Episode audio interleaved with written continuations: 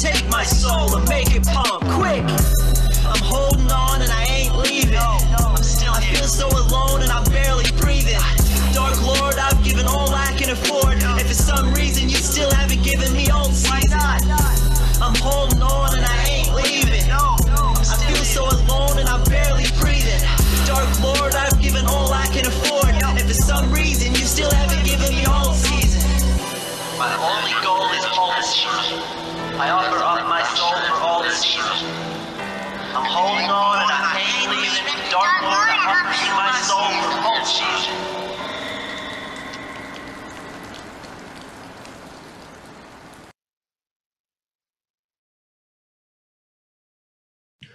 はい、えー皆さん、久しぶりのビットコインの反省会の放送へようこそ。えー今日は本当1ヶ月ぶりくらいですね。最近月1くらいでしか動画撮ってないんですけど、えー元気ですか、えーカナゴールドはい。と今日は実は直前に決まったんですけど、チューリンガムの、えー田原くん、あ、た、ダメなのか？それはお名前お願いします。ああ、そうそうそうすみません。えーっと、チューリンガムの方に来ていただいてます。適当に自己紹介してください。すみません。そうか、ごめんごめん。はい、えーっと、はい。自己紹介、そしたらお願いします。あ生ハゲと申します。えー、金郷金郷さんと,、えー、とチューリンガムというあのエニグマという会社で養分やってます。はい。そして、カナゴールド、今日後でまた細かく話しますけど、はいあの、ビドルを卒業して、ついに、まあ、ニートになったという噂を 聞いたんですけど、い。や、そう。いやね、あのー、ツイッターにも書いたんだけれどもね、まあ、ニートではないはずだったわけ。ないないはずなんでね。2月の20日にミドルを退職して、まあ、チューリンガムでね、こうベンチャー創業メンバーとしてね、ワイワイ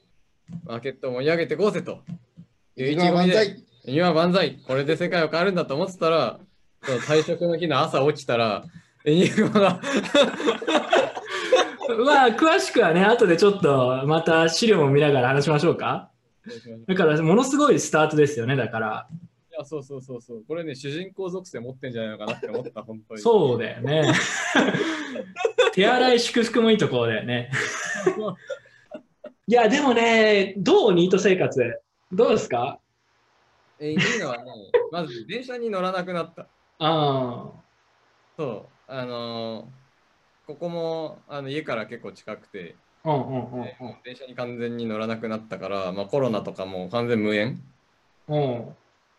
そうだよね、今に、日本コロナウイルス結構ね、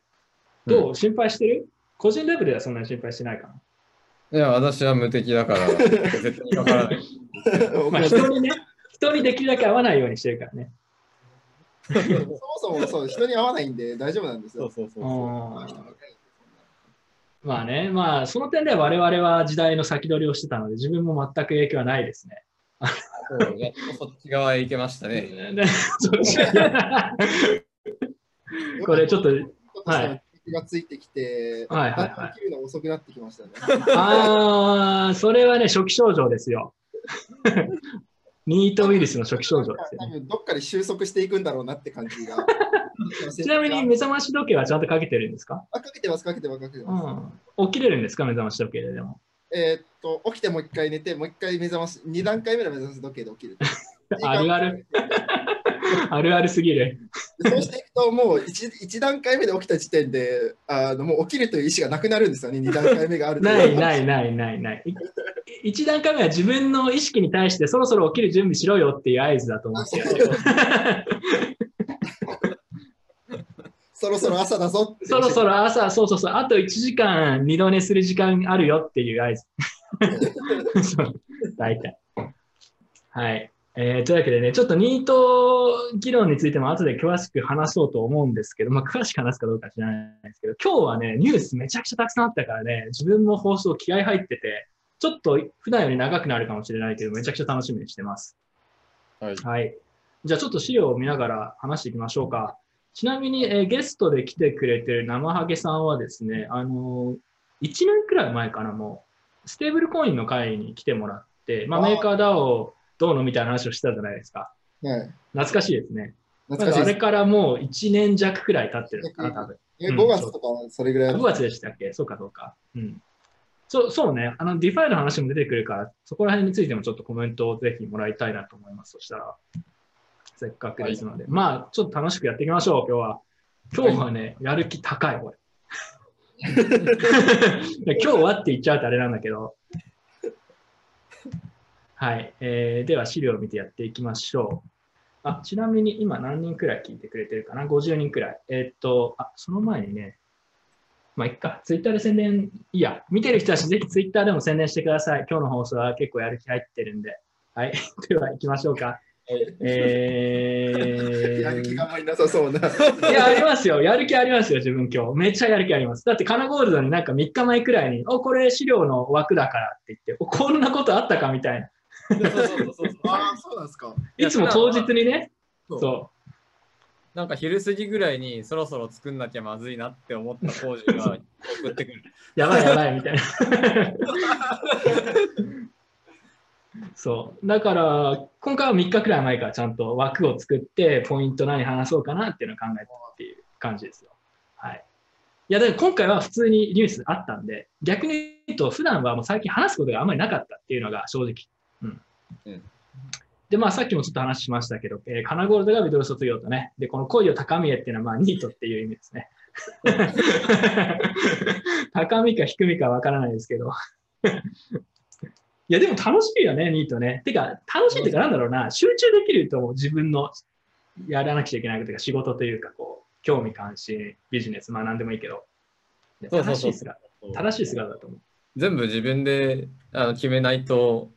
あの死ぬしかないってなんか そうそう。いや、いい、いいことだよ。そっからね、こう、誰も助けてくれるわけでもないし、必ずしも、組織のバックがあるわけでもないからね、こう、とりあえずひたすらになんか頑張るしかないみたいな。そいや、素晴らしい。いやー、いいね。なんか、いいね。なんか熱意が、なんかちょっとパッションを感じる。な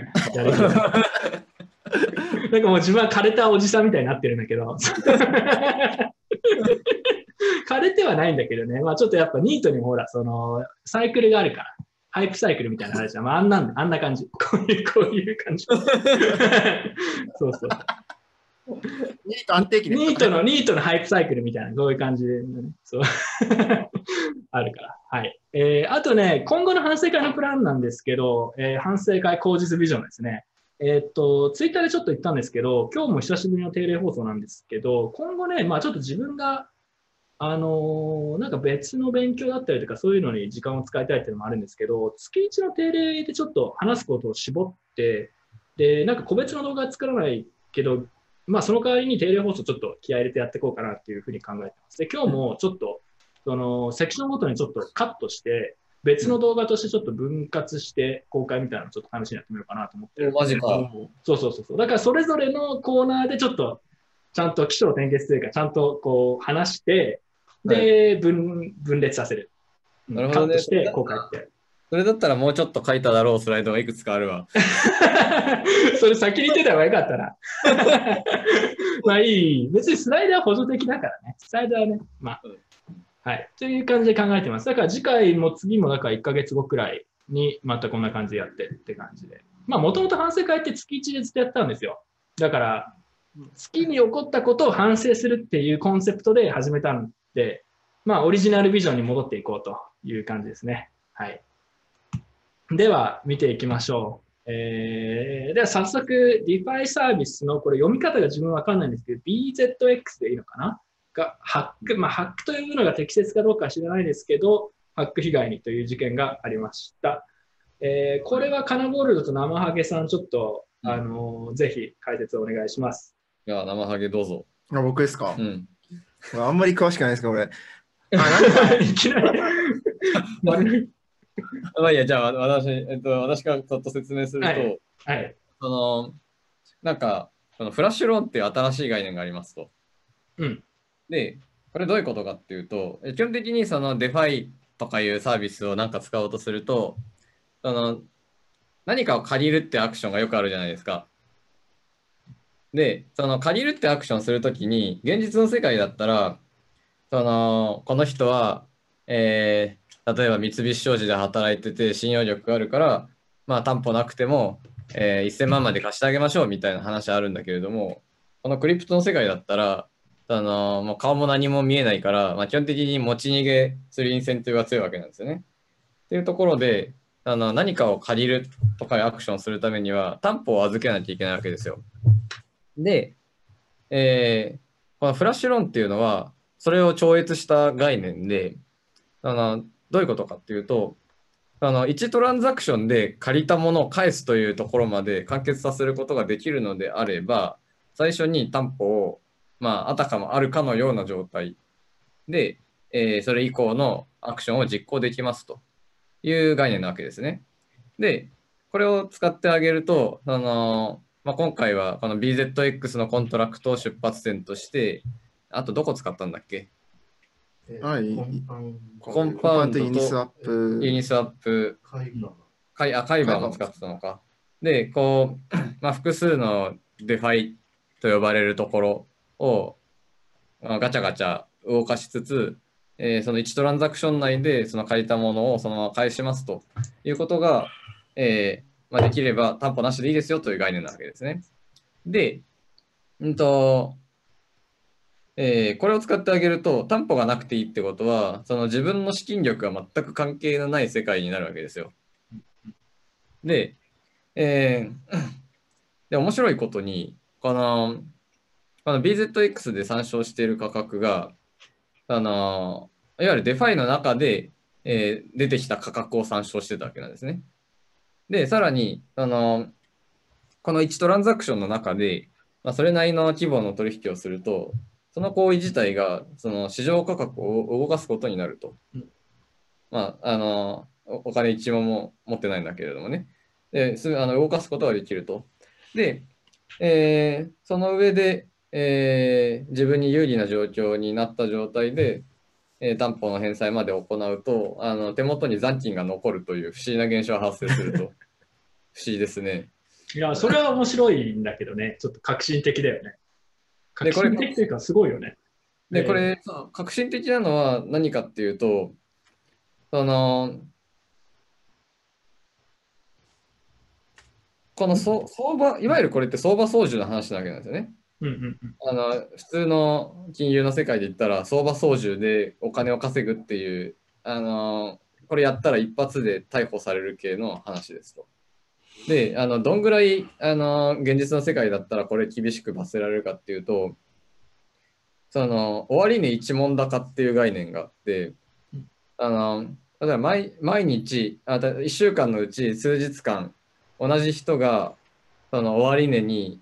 え介入していた場合、たった1円だったとしても、あの最終約定、最後の終値がその前の約定値段よりも、まあ、1円高かったという状況が一定期間続いただけでも、その人は調査の対象になるわけですね。で場合によっては相場操縦ということで、えー厳しく罰せられるという行為が、まあ、相場操縦なわけですよ。で、今回は、このデファイの世界って、まあ、フォーとは、ま、全く無縁の世界にあって、 code is law と、まあ、言いながらやってるわけなのでうん、まあ、何でもありですと。で、何でもありな上に、あの、お金がなくても何でもできるという状況がこれでできましたとうん。で、これはまあ、その BZX 側の設計ミスに、まあ、そそのリスクを、まあ、ちゃんと織り込まない設計になってたというのが、あの根本の問題ではあるんだけれども、あの なこれで分かったことは、やっぱり DeFi って、その、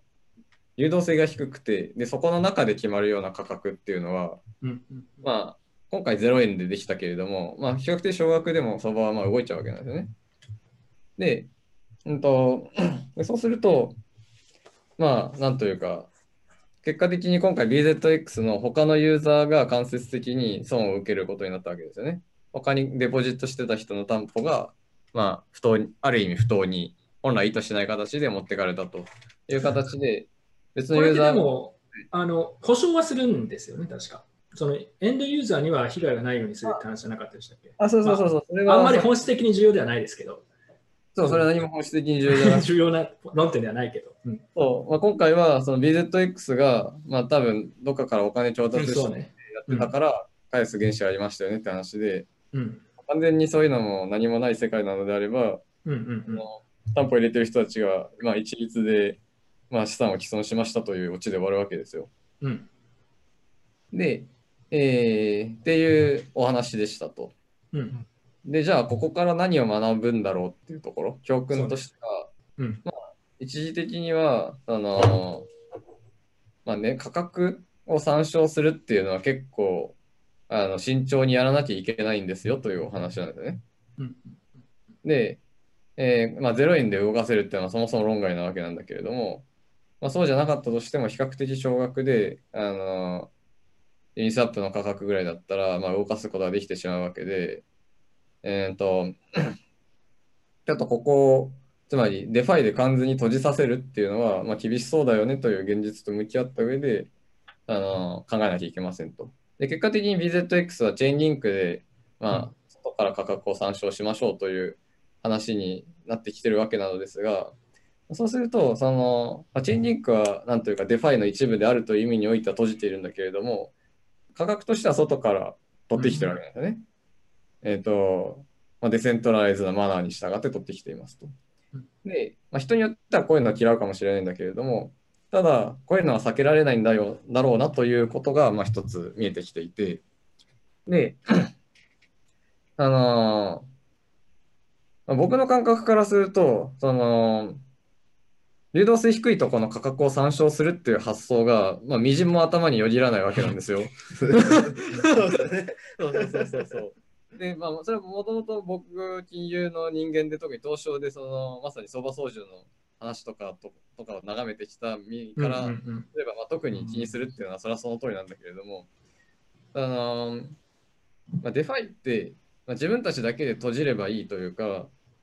いうわけではなくて、その、つまり既存の金融じゃない別のところを作ると言いつつも、その学べるところはちゃんと学んで、ね、活用してあげた方がいいよねっていう、その、先人の知恵から学ぼうという姿勢も大事だなという、そういう一般化された教訓にもつながるかなと。なるほどね。なんかちょっと最後すこ若干ひよった感情がありますけど、まあでも事実ですよね。生ハゲさんはなんか今回の件でここ注目したとかこう思ったとかってありますか、いや僕はこれ全然よく分かって、最初から全然よく分かってなくて、ハックされた時点で、うんあのあこういうのあったんだって感じだったんですけど、あイニスワップ価格から価格参照してるっていうのは、お前正気かって思いました。なるほど。なんか多分ユニスワップ一回いじ一回でもなんか使ってみたらなんかことある人だったら多分あこれから価格取るのやべえだろっていうのは割と自明だと思うんですよね。うんうんで、なるほどねあお前正気かっていう感じですね。なるほど。なるほどで。もそれが逆に逆に新鮮だった。あなんーかその その価格を取ると言ったらメーカードとかもそうですけど価格を取ると言ったら、まあ、あのもっと流動性の高いあの外のあのバイナンスとかそういうとこから取ってきた価格を使うっていうのがまあなんかまあなんかぼ個人的にはそれがそ そういう発想しかなかったので、まあ、ユニスワップから直接取ってくるっていうので、まあなんか一部のね、 DeFi 大好きな人たちは、ユニスワップと現実のイーサの、バイナンスとかのイーサの価格っていうのは、こんなに相関してるんだ、すげえだろってよく言うんですけど、まあだからといってね、使うのは違うよ、流動性が低いので使うのは違うよねっていう。なるほどね。うんあのちょっとそしたら少し違う方向で話をしていきたいんですけど、ちなみに自分、これについてそもそもこの事件とは直接は関係ないことをある意味ツイートしたら、ちょっとなんか ちょっとなんか、なんかすごく残念な展開になったりして、あんまりね、 DeFi にちょっとコメントしないようにしてるんですけど、正直そんな詳しくもないですし。で、ただ聞きたいのは、議論したいのは、なんであんまり自分 DeFi については、この事件も自分正直もう、なんかまあいっかと思って、大体なんとなく分かったから、まあまあそんなもんかと思って、あんまり詳しく調べてないんですけど、その、じゃあ、外から価格を参照するチェーンリンクみたいなオラクルを使ってくれば、問題は解決するのかっていう話なんですよね。うんうんで、そこら辺についてはどう思いますか、まあ、自分はなんか、ある程度、まあ、なんとなく自分の考えあるんですけど、ちょっと話しますけど、多分こういう話をするのは今日で最後にします。頑張ってる人もいるので。頑張ってる人もいるはい。ああ、そう、えっと、いやチェーンリンク、今、今の市場環境だったら、チェーンリンクを使うっていうのが、まあ、ベストだと思われるわけですよ。っていうのはなぜかって言ったら、チェーンリンクが参照している先っていうのは、例えばバイナンスの、うんえー価格取得、レイテストプライスの API だったり、あとはコインマーケットキャップの API から取ってきたもの。まあ、これはそのいろんな取引所の価格を平均したようなものですね。だからまあいろんなソースからまあ取ってきてるわけですよ。で、そのソース元がまあ多様に、えーちゃんと信頼できそうな形で存在しているから成り立つわけで、あの、まあ、発想としてなんというか、あの自分たちのとこがしょぼいから、まあ、流動性的な意味でまだまだまだだから外から取んなきゃいけなくて、でそれってつまりそのデセントライズと言いつつもセントライズな流動的なところが、えーあることが所与になった発想であって、うんあのやっぱりこう助け合う世界観もあるのかなっていうね。なるほどね。なるほどね。ちょっとじゃあ自分、もしかしたらこれを言うのは最後かもしれないですけど、今日その DeFi に関してはね、その一般論なんですけど、自分最初に DeFi が出てきたときに、その金融とかにそんなに詳しくないという前提ですけど、なんかただ常識的に考えて思ったのは、うん。あの、 DeFi ってロゴ、なんか金融のロゴみたい、レレゴか、すみません、レゴって呼ばれるみたいな、要は簡単にいろんなサービスを組み合わせて、今回も面白いのが、そのメーカー DAO のステーブルコインだったりとか、ユニスワップだったりとか、一つのサービスが他のサービスに影響を及ぼしたりとか、組み合わせられるっていうのが、まあ面白いところではあるじゃないですか、自由に。うんただそうすると、今回みたいに1個のサービスがやらかしをしたりすると、それが外部のサービスに結局影響を及ぼしてしまったりとか、うんあの場合によって、あとはまあそういう事故が起きたときに、誰がケツを含んだっていう問題があって、でそうすると、大きい金額になってしまえばなってしまうと、そういうリスクが怖いから、まあ、集権化せざるを得なくなる。その今回もアドミンキーみたいなのがあって、事故をまあなかったことにしようと、止めようみたいなうん。のがあったりとか、結局そういう制約から逃れられないかな、特に大きくなればなるほどそういうリスクも高まるから、うん。あのまあ、やっぱ最終的にアドミンキー離せないよねってなるのか、もしくは大きくならないか、どっちかなんですけど、うん。だからそういうサイクルを本当に出れるのかっていう疑問と、あとはそのオラクルの集権が結局そっちに寄らないといけないってなると、じゃあ今の金融と何が違うのかっていう世界にだんだん近づいていくんじゃないのかっていう話を確かしてたんですよね、前。だうん。からこれはそれぞれの細かいサービスを見てるわけでは必ずしもないんですけど、うん。比較的、まあ、普通に考えるとそういう課題が出てくるかなと思ったんですけど、今回だから自分事件を見て思ったのは、まあ、今後もこういうの絶対出てくるわけじゃないですか。どういう形かはわからないですけど。うんで、で多分まあ今アドミンキーみたいなのがあるんで、まあなんか事故があったら止めて直してっていうのを繰り返していく。うん、ただそうすると結果としてだんだんそのじゃあもう価格は外から取ってこようとか、まあやっぱあの他のサービスと組み合わせると、あとまあレバレッジとかかかると、どっかが倒れたらもう全部倒れて誰も責任取れないみたいになっちゃうと困るから、あのアドミンキーは話さないようにしようってなったななってっちゃうんじゃないのかなっていうふうにちょっと自分は思いましたね、これを見て。だから果たして既存の金融に対してどこが強みになるのかがやっぱりよくわからないっていうような指摘を今回の事件の後でもしている人がいたので、ああ、で、僕はこれ考えがあって、その、うん。あの DeFi の強みっていうのを、まあ当然、その既存金融だとできないことですと。うんで、できないことって何かって言ったら、そのほとんどのケースが技術的にできないことではないはずなんですよ。うんうんうん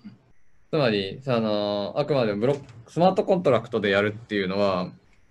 あの自律的に実行しているという話に過ぎなくて、などこかが信頼できるのであれば、あのやってる内容自体は実現することができますと。うん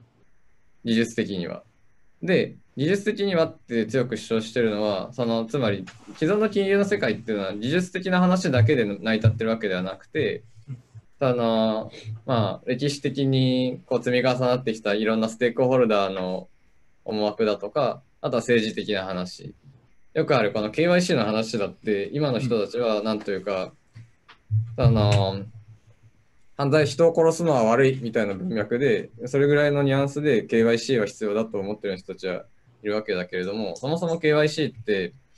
あのまあ、おおむねあの9.11からの対テロの文脈で強く求められてきたっていう、ある意味こう西側の政治的な背景が、ま、出発点になっているもので、で、その既存の金融の仕組みっていうのは、こう理論的にというか技術的に洗練されたものも、その政治的にえ付与されてきたものも、まあ、いろいろ織り交ざった世界になっていると。で、ただ、 DeFi であれば、そのそういったしがらみから解き放たれて、その自由にデザインをすることができるよねと。で、しがらみを取り払われるのは、その decentralize なマナーに従ってやることによって、その管理者がいないから、その政治の影響を受けずに実現することができると。そこに価値があるというふうに考えれば、そのチェーンリンクで外から価格を取ってくるというのは、そのチェーンリンク側にその価格情報を提供することが外の世界から、まあ、何かしらのえ力によって封じ込められたりしない限りは、まあ、特段その意味において矛盾する行為ではないわけなんでね。うん。うん。で、で、そうし、そう、で、えっと、そう考えてあげると、えー逆に、えっと、例えば、あの、特に僕が絶対におかしいと思ってるのは、あの、レギュレイティッドデフィ、通称、通称 P と呼ばれる。いや、あったよね、あったね。フィ、フィね、セフィね、セフィ。セフィというかフィですね。はい。ありましたね。はい。わかります。そうでは、おかしいっていう。ななんか、うんそう、おかしいっていう考え方っていうか、それってフィだからさ。で、しかも、そうには、その、分散ネットワーク上で構築するっていう、その、ビハインドを背負ってるわけで、そうね。アドバンテージじゃないね。まあ、スピードだったり、スケーラビリティ、あとは front running の問題だったり、いろいろ、まあ、トレードオフというか、できないこともあるんだけど、 CeFi になっちゃったら、まあ、それこそ何も意味がないってね。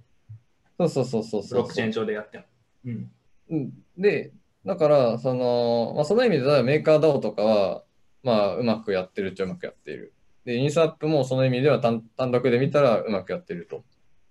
うん、であのー今回の BZX については、まあ、いろんな問題点があるんだけれども、まあ、一つはその最初に話したあの価格に対する感覚が鈍いっていううんまあ金融感覚の話とあとはそのアドミンキーの話そうね。アドミンキーがあるのはさ、自分がなんでアドミンキーはダメかって言ってると、要はフィになっちゃうからなんだよね。普通のファイナンスに近づいちゃうからダメなんだよね。別にそれが嫌いとかいうわけでは必ずしもないんだけど。あでいやそのただ BZX がアドミンキーがあって問題が起こって対処しました、でユーザーもまた増えてきましたまた問題があって対処しました そうえアドビンキを使いました。で、これで続いていくのであれば、まあ、それはそれでサービスとして続いているんだけれども、その、まあ実質的にこの BZX がその市場を運営してるってなったら、あの、例えば、交換業を運営しているみたいな話になるわけね。そうだよね。そうなっちゃうね。登録の交換業みたいな話になるわけですよ。っていう意味において、そのアドミンキーの発想っていうのは、あの本来達成したかったそのうん。政治的なしがらみから抜けるという、えーうん。目的を達成しづらくするアクション。そうそう、そうなんですね。うん。うん。ああとはさ、だから、まあ、まあ、同じあの関連してなんですけど、うん。結局そこがアドミンキーがあったりとか、あとメーカードアの場合、あのまあ、生ハゲさん1年くらい前に来てくれて、あのはい。ガバナンストークンどうのみたいな話をしたんですけど、結局ガバナンストークンの対応に持ってる、まあ、運営だったりとか、VC とかがいるので、まあ、そこがちょっとちょこちょこってやっちゃえば生産できたりとか、まあ、正直集権化してしまってると言える部分っていうのはまだ結構残っていて、で、例えばなんですけど、そういうのがあると、じゃあ何が問題かっていうと、極論、例えば取引所で発掘されたイースをさ、あのメーカードアでデポジットしてさ、ステーブルコインとか発行したらさ、それ差し押さえる必要あるのとかっていう話とかに開発が巻き込まれないかっていうのを考えなくちゃいけないと自分は思うんですよね、例えば。あ、そうそうそうそうですね、そうですね。それはその開発に、ま、の人たちは巻き込まれるっていう意味で問題があるんだよね。そうそう。そうそうそうそう。うん。だから、まあ、それは前からすごく感じる違和感として、なんかその規制に沿ってやりたいっていう真面目な人たちが結構多いんだけど、うん、 DeFi の多分。それって自分で自分の首を絞めてるだけなんじゃないのかっていうところは自分は前から思ってたんですけど、ただ、頑張ってる人もいるし、自分はそんなに詳しくないので、僕はこれを言うのはもうやめます。これ、 DeFi に関しては僕は今日これで最後にします。あの正直そんなに調べる時間もないですし、金融そんなに専門でもないので、うん、なんか頑張ってくださいっていう感じ。あのえでも結構面白いやつも、面白いアイディアも、例えばフラッシュローンとかこれすごい面白いと思ったけどね、まあそのいいか悪いかは別として、そうそう。これはだから今までの金融にはないなんか発想なんだろうなと思って、そうそう。まあこういうのは今後出てくると思うけど、事故も多いんだろうなとは思いますね。そうフラッシュロン自体は、あのおお、すげえなと思って、すごいよね。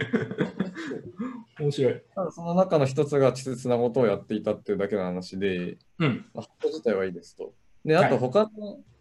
他のサービスに影響があるのかっていうと、あの今回の携帯であれば、自分のところがちょっと割を食うだけで、まあ、他はまあ、関係ない。あのうんうんうん自分たちの仕組みがちゃんとしっかりしてれば、そういう影響は受けないので。まあ、若干ユニスワップの値段が変動したりとか、そういうので割をくるそれくらい。うん出るぐらいですけど、まあ、それはなんか、ふあの普通のユニスワップを使ってるリスクの範囲内の話なので、なるほど。わかりました。まあ、ちょっと1個目でね、いい感じに長くなってきたので、そろそろ次に行きましょうか。でもまあ、 DeFi に関して多分今後もこういうなんか、新しいのが出てきたりとか事件とかあると思うので、えーカナゴールドに基本自分はもう任せる。毎回何かあったら聞く、ああ、これどうなったのとか。はい。では次行きましょう、えーコロナウイルスの脅威と影響ですね。これね、なんかビットコインは好きなんだよね、コロナウイルスの話ね。うんカナゴールドとかでもなんかあんまり興味なさそうだね。どう？生ハゲさんとか興味あります？ニートには関係ない話なんで。いや、だからその、うん。結局ね、あの、人に会わない、人が多いところに行かない、満員電車に乗らないとか、そういう話じゃないですか。うんうん。で、先取りしてた。テレビ見ない。テレビ見ない。ツイッターはなんかよくわかんないオタクっぽいことをつぶやいてる人しかフォローしない。とコロナっていうのはなんかスーパーに行った時なんかなんかこの商品がないぞぐらいのなんかああ、なるほど。あとはなんか俺なんで最近トイレットペーパー売り切れてんのみたいな。あそうそうそう本当そういう感じ 最近なんかうちの近所のスーパーなんか日替わりでなんか多分デマに影響されると思うんですけど日替わりに商品がなくなるんですよ。おとといは米がなくて聞いたことあるそれ。米がなくなるってどういうことって思って。いやですも、はい。これ書いてるんだけど、それも含めてなんですけど、今回自分いろいろ考えたことがあるんですけど、ああ、確かに言われてみればそうだなって。まず、そのデマの話もそうですけど、情報統制とかメディアリテラシーとかの問題がめちゃくちゃ浮き彫りになってると思っていて、中国とかだったらそもそも数字が正しいかどうかもよくわからないっていう話とかもそうだし、あと誰が専門家とか名乗る人たちも誰が正しいことを言ってるのかよくわからないっていう、その混乱状態がすごいなっていう。どのアプローチが正しいかもよくわからないしっていう話だったりとか、あとは中国が一番まあやっぱあの発生源ですし、えー武武漢かな、うんううんんがまあかなりねすごいことになってるんですけど、あの中国がもう都市丸ごと閉鎖とかさ、もう家から出さないとかさ、あと GPS とかで動きを全部管理しますとかさ、なんかそういうことをやっていて、まあそれの是非だったりとか、そのプライバシーの問題ですよね。で、是非って言ったときに、ただ、この個人の事業を許可しちゃうと、勝手にこうばらまいちゃう可能性があるみたいなものに対して、集権的にそれを抑えるっていうのは、まあ、必ずしも悪い動きではないので、まあ、ちょっとそんなに簡単にあひどいとかって話でもなかなか言いづらいよなと逆に日本みたいな状況であの国民の動きを、まあ、完全に勝手にコントロールすることができないとどんどん勝手に広げちゃう可能性もあったりしてなかなか難しいなと思いましたね。あとはまあ日本の対応と組織の責任論ね。あのなんか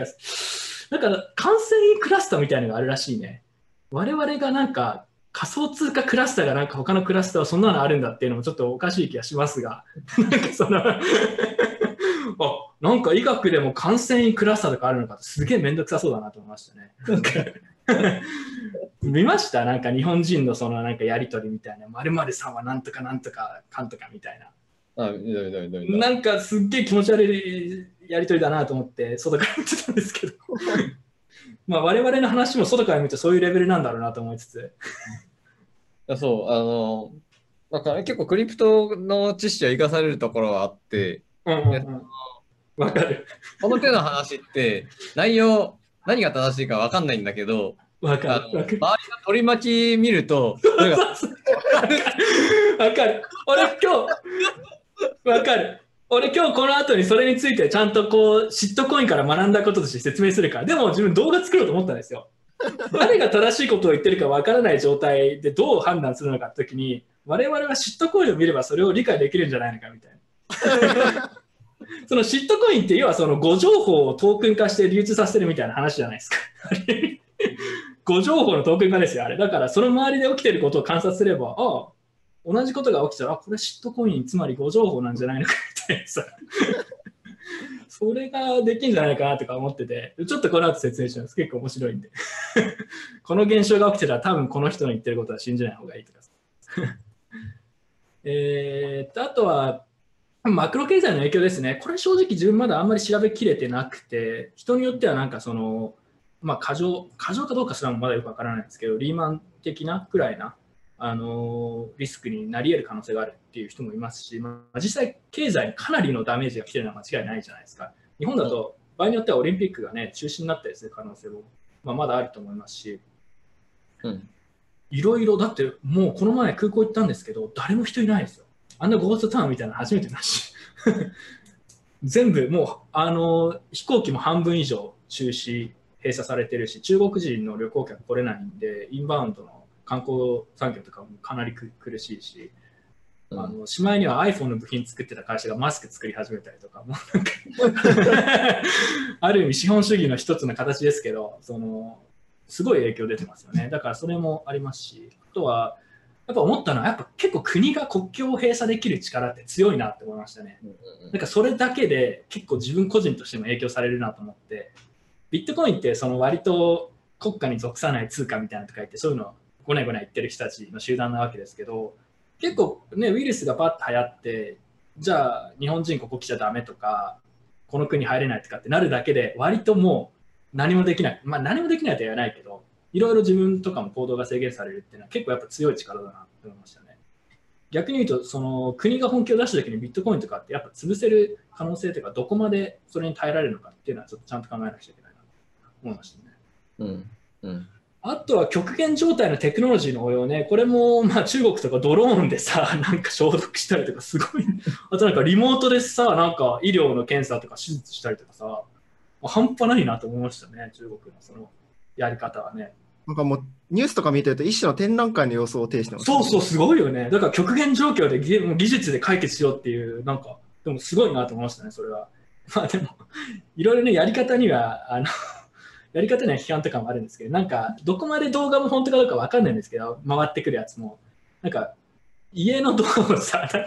閉じてさ、マンションのやつをさ、出れないようにしたりとかさ、なんかどこまで本当かどうかわかんないんだけど、なんかすごいことが起きてるなと思いましたね。あとはリモートワークね。まあ、我々はこれもうかなり先陣を切ってますけど、もう人に会わないようにしてますし、自分もね、コロナがはじ流行る前からもう人と会わないようにしてるんでね、もうその点では先進的ですよね。あとはリモートワークをすると、おじさんとかが無駄な仕事をしてるのがバレるとか言ってる人がいて、ちょっと受けたんですけど。仕事をしてなかったことがバレるのが怖いとか言ってさ。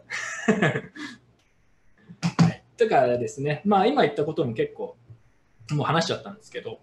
うん。なんか自分が話したこととか、それ以外で気になったこととかありますか？自分が思ったこととか。まあ、あんま関係ないって言ってましたけど、自分は結構やっぱこれは大きな話だなと思いましたね、個人的に。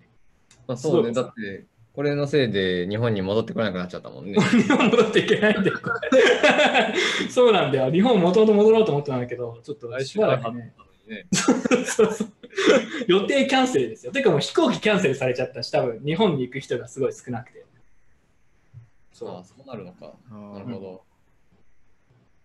びっくりだよね。あとだからあ、ここに書いてないけど、あとやっぱりアジア人差別が今結構西西洋、まあ、欧米とかかな、アメリカとかヨーロッパとかで結構あるっていう話を聞きますね。まあ、どれだけ本当かどうかわかんないですけど、ただ自分もフィリピンとか行ったんですけど、ちょっと日本人っていう時にちょっとやっぱ、あ、やべやべって思う気持ちがありますね。なんか、あ、なんか疑われるんじゃないかなと思って。日本行ってないんだけどね、俺。そうそう。でも日本人っていうだけで、あの自分、エアビー、ベトナムの Airbnb キャンセルされて、なんか地元の警察からそういう要請があって、日本人と韓国人は今止めちゃダメって言われたんで、ごめんって言って、キャンセルされたりとか、なんかそういうのは結構あの地味にありますね、すでに。ううんん、結構、だから今、海外に行くのはすごいストレスって感じ。はい。あといって日本に戻ってこれない。日本に戻ってこれない。そう、まあ、まあ、それはいいんだけどね、ある意味。ただ、日本に行って、しばらくじゃあ、どこも出れませんって言われると、それは結構困るなと思いますね。そうですね。うん、そっちの方が困るので、どちらかというと。はい。まあでも、日本ね、実際どれくらい広がってるかよくわからないですけど、まあ、あと2、3週間である程度どうなりそうか見えてくると思うので、ちょっと様子を見てます。はい。はいちなみにカンファレンスがガンガンもう中止になりますね。イベントとか。うん、まあ、もともとね、クリプトのカンファレンスかも大体全部それいらないんじゃないのかみたいなのも多いんで、別に 別にいいんじゃないかという気がするんですけど、まあそうですね。はい、では次行きましょう。えーっと、えー次ね、コスモス。あ、まあ、これも他の動画で話したので、まあ、さらっといきます。カナーコールドと生ハゲ君はこれ、あんまり知らない。調べた。ああ、でも知ってるよ。ね。あ、知らない？いや、もうコスモスはまだよく分かってない。まあ、これ、正直言うとコスモスはそんな関係ないんですよね。技術とか少なくとも。ああ、もう中で、なんかそうそうごちゃごちゃ。そううん。そう、中で、まあ、要は創業者が、ちょっとなんかあ頭おかしくなってからよくわからないけど、なんかわけのわかんないことを言い始めるようになっちゃったようで、その、他の開発者とか結構、もうりゅ、もうなんかやってられないって言って抜けてる人たちが結構出てきて、なんか内紛状態になっちゃったみたいなんですね、コミュニティの中で。このジャエさん、ジャエクワンって人なんですけど、でただ問題は、その人がそのコスモスの開発会社、あのイーサリアムでいう、まあ、ちょっと違うか、まあ、でもそのなんか。イーサリアムでいうコンセンシス。あのみたいなもの。で、テンダーミントっていうそのインフラを作る開発会社の社長でああり、かつ財団のなんか、財団なんていうの？財団のボスっていうか、なん なんていうんだこれ。まあなんかいわゆる代表みたいなやってるわけ財団のね、両方とも。財団と営利の会社の代表両方やってるみたいな。で、その2つ合わせると、まあ、持ってるトークンの保有率も確か3割弱くらいだと思うんですだよね、この2つを足すと。3, 3割いかないのかな、まあ、2割か3割の間どっか。だから結構ね、やっぱ金額持ってるわけ。で、かつそれが1人の人に結構俗人的になっていると、その人がなんか今回みたいに問題を起こし始めたときに、あのキックアウトすることもできないし、他の開発者もなんかあの告発みたいなのするんだけど、なんか何もできないみたいなのが起きていて、結局どうなったかっていうと、えーティンダーミントで働いていた開発者が別の会社を作って、そっちであのコスモスの開発を続けていくっていう形で、一応落ち着いたようです。ただ、そっちの開開発会社は、その財団から結局支援をするみたいなのを言っていて、で、今どうなってるのか自分はよくわかんないんですけど、でも財団の代表もジャイなんで大丈夫なのかなとかちょっと思うんですけど、まあ、そういう問題が起きてたみたいですね。うんうんはい。で、自分がこれ思ったのは、えーっと、まあ、ファウンダーだったりとか、初期のやっぱり開発者とか会社が大量にステークを持ってるチェーンっていうのは、やっぱインサイダーというか、まあ、やっぱ強すぎるのと、それを取り除くこともなかなか難しくて、うん。で、さらに突き詰めてると、自分、ディーポスチェーンってこれ、あの非常に株式会社に近いなと思うんだけど、そのステークが株式みたいなもので、まあ、株式を持ってると株式会社に対する相応のやっぱコントロール能力があったりとか、まあ、配当みたいな形でステーキングするとコインがもらえるみたいな、すごい近いなと思うんだけど、ただ、ICO がなんちゃって株式みたいだった感じで、リーポスチェーンってなんか結局なんちゃって株式会社みたいなものでしかないんじゃないのかなとかちょっと思って、うんそのただ、運営会社とか運営してる開発者にとっては、法的な責任、例えば JAE って今回、今回のことが別に法的に何か問題があるわけでは多分ないと思うんですよ。うん。うんだから、やってる方、開発してる方からしたら都合のいい、なんちゃって株式会社でしかないんじゃないのかっていうのをちょっと自分はましたね。うん。うん。なんか法律的な、なんかね、株式会社だったらいろいろ制約がつくわけですけど、そういうのがあるわけでもないし。うん。というのを思いました。まあ、これはもう他の動画で話したので、えーっと、2人なんかコメントがなければ、さっといきますけど、うんどうですか？うんと、なんか、いや、今思ってるのは、そういえばエニグマこの上でなんかそうです。動いていくんだ。そうそっか？エニグマの話は次かな？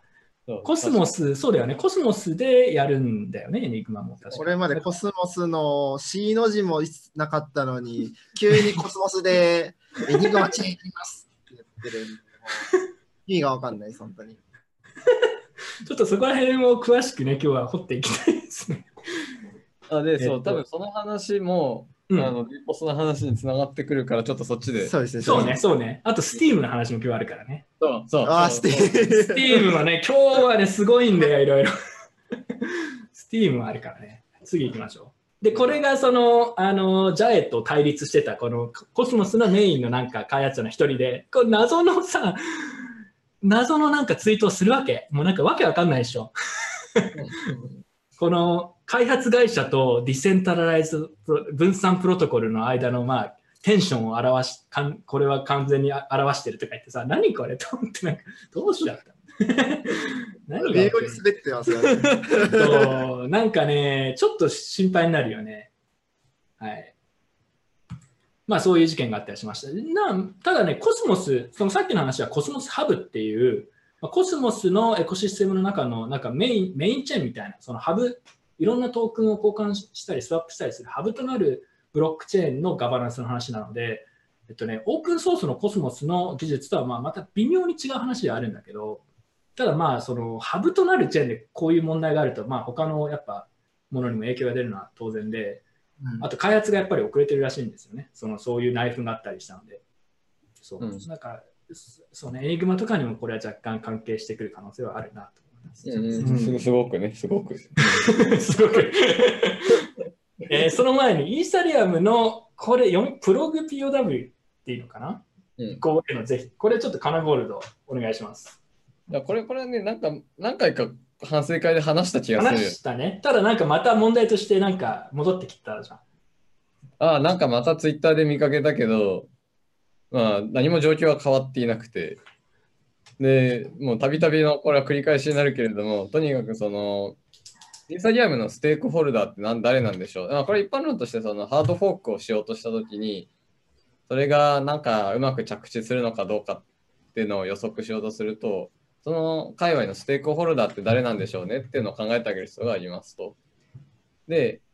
えーまあ、ハードフォークで、まあ、簡単な例は、例えば、うんとビットコインキャッシュのハードフォークですよね。うんあその SV と分かれるみたいな、あ、じゃあ SV のハードフォークにしよう。SV がアップデートのハードフォークをしましょうってなったときに、これはまあ絶対揉めないわけですよ。揉めないまあ、ビジョンがね、ありますから。はい。ビジョンがあるから揉めないわけですね。ね。で、ただ、イーサリアムってなると、こういろんな人がこの界隈にいるわけですね。多様性があるわけですよ。で、あのまず一つはイーサ持ってる人。またある人は、まあ、デファイ運営してる、まあ、いろんなサービス、メーカー DAO しかり、コンパウンドしかり、そういう人たちですと。まあ、もしくはその利用者も含めますと。で、あとはイーサをマイニングしてるマイナー。で、あとはイーサリアムファウンデーションとかで、まあ、コアの開発をしているような人たちですと。で、えっと、こういう人たちによって、今のこのイーサリアムっていうのは成り立っているわけですよね。成り立ってるっていうのは、その、まあ、例えば今の時価総額がこれだけになってるのも、こういろんな人たちが今興味関心を持って、まあ、何かしらの活動を続けてくれてるおかげで、まあ、今がありますと。で、そうなった時に、このイーサリアムプロプログ POW、なんか人にじゃプログポーって呼んでるんだけれども、プログポ。なんか間の抜けた名前だなと思いながら。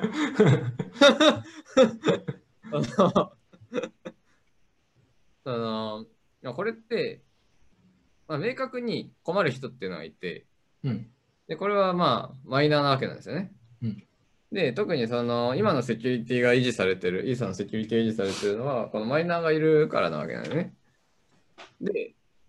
一方で、じゃあそんな中でプログポーがなぜ出てきてるかって言ったら、そのイーサリアム2.0へのハードフォークをソフトランディングさせると。まあ、うん穏便に済ませるための、まあ、手段の一つとして、まあ、あるわけですと。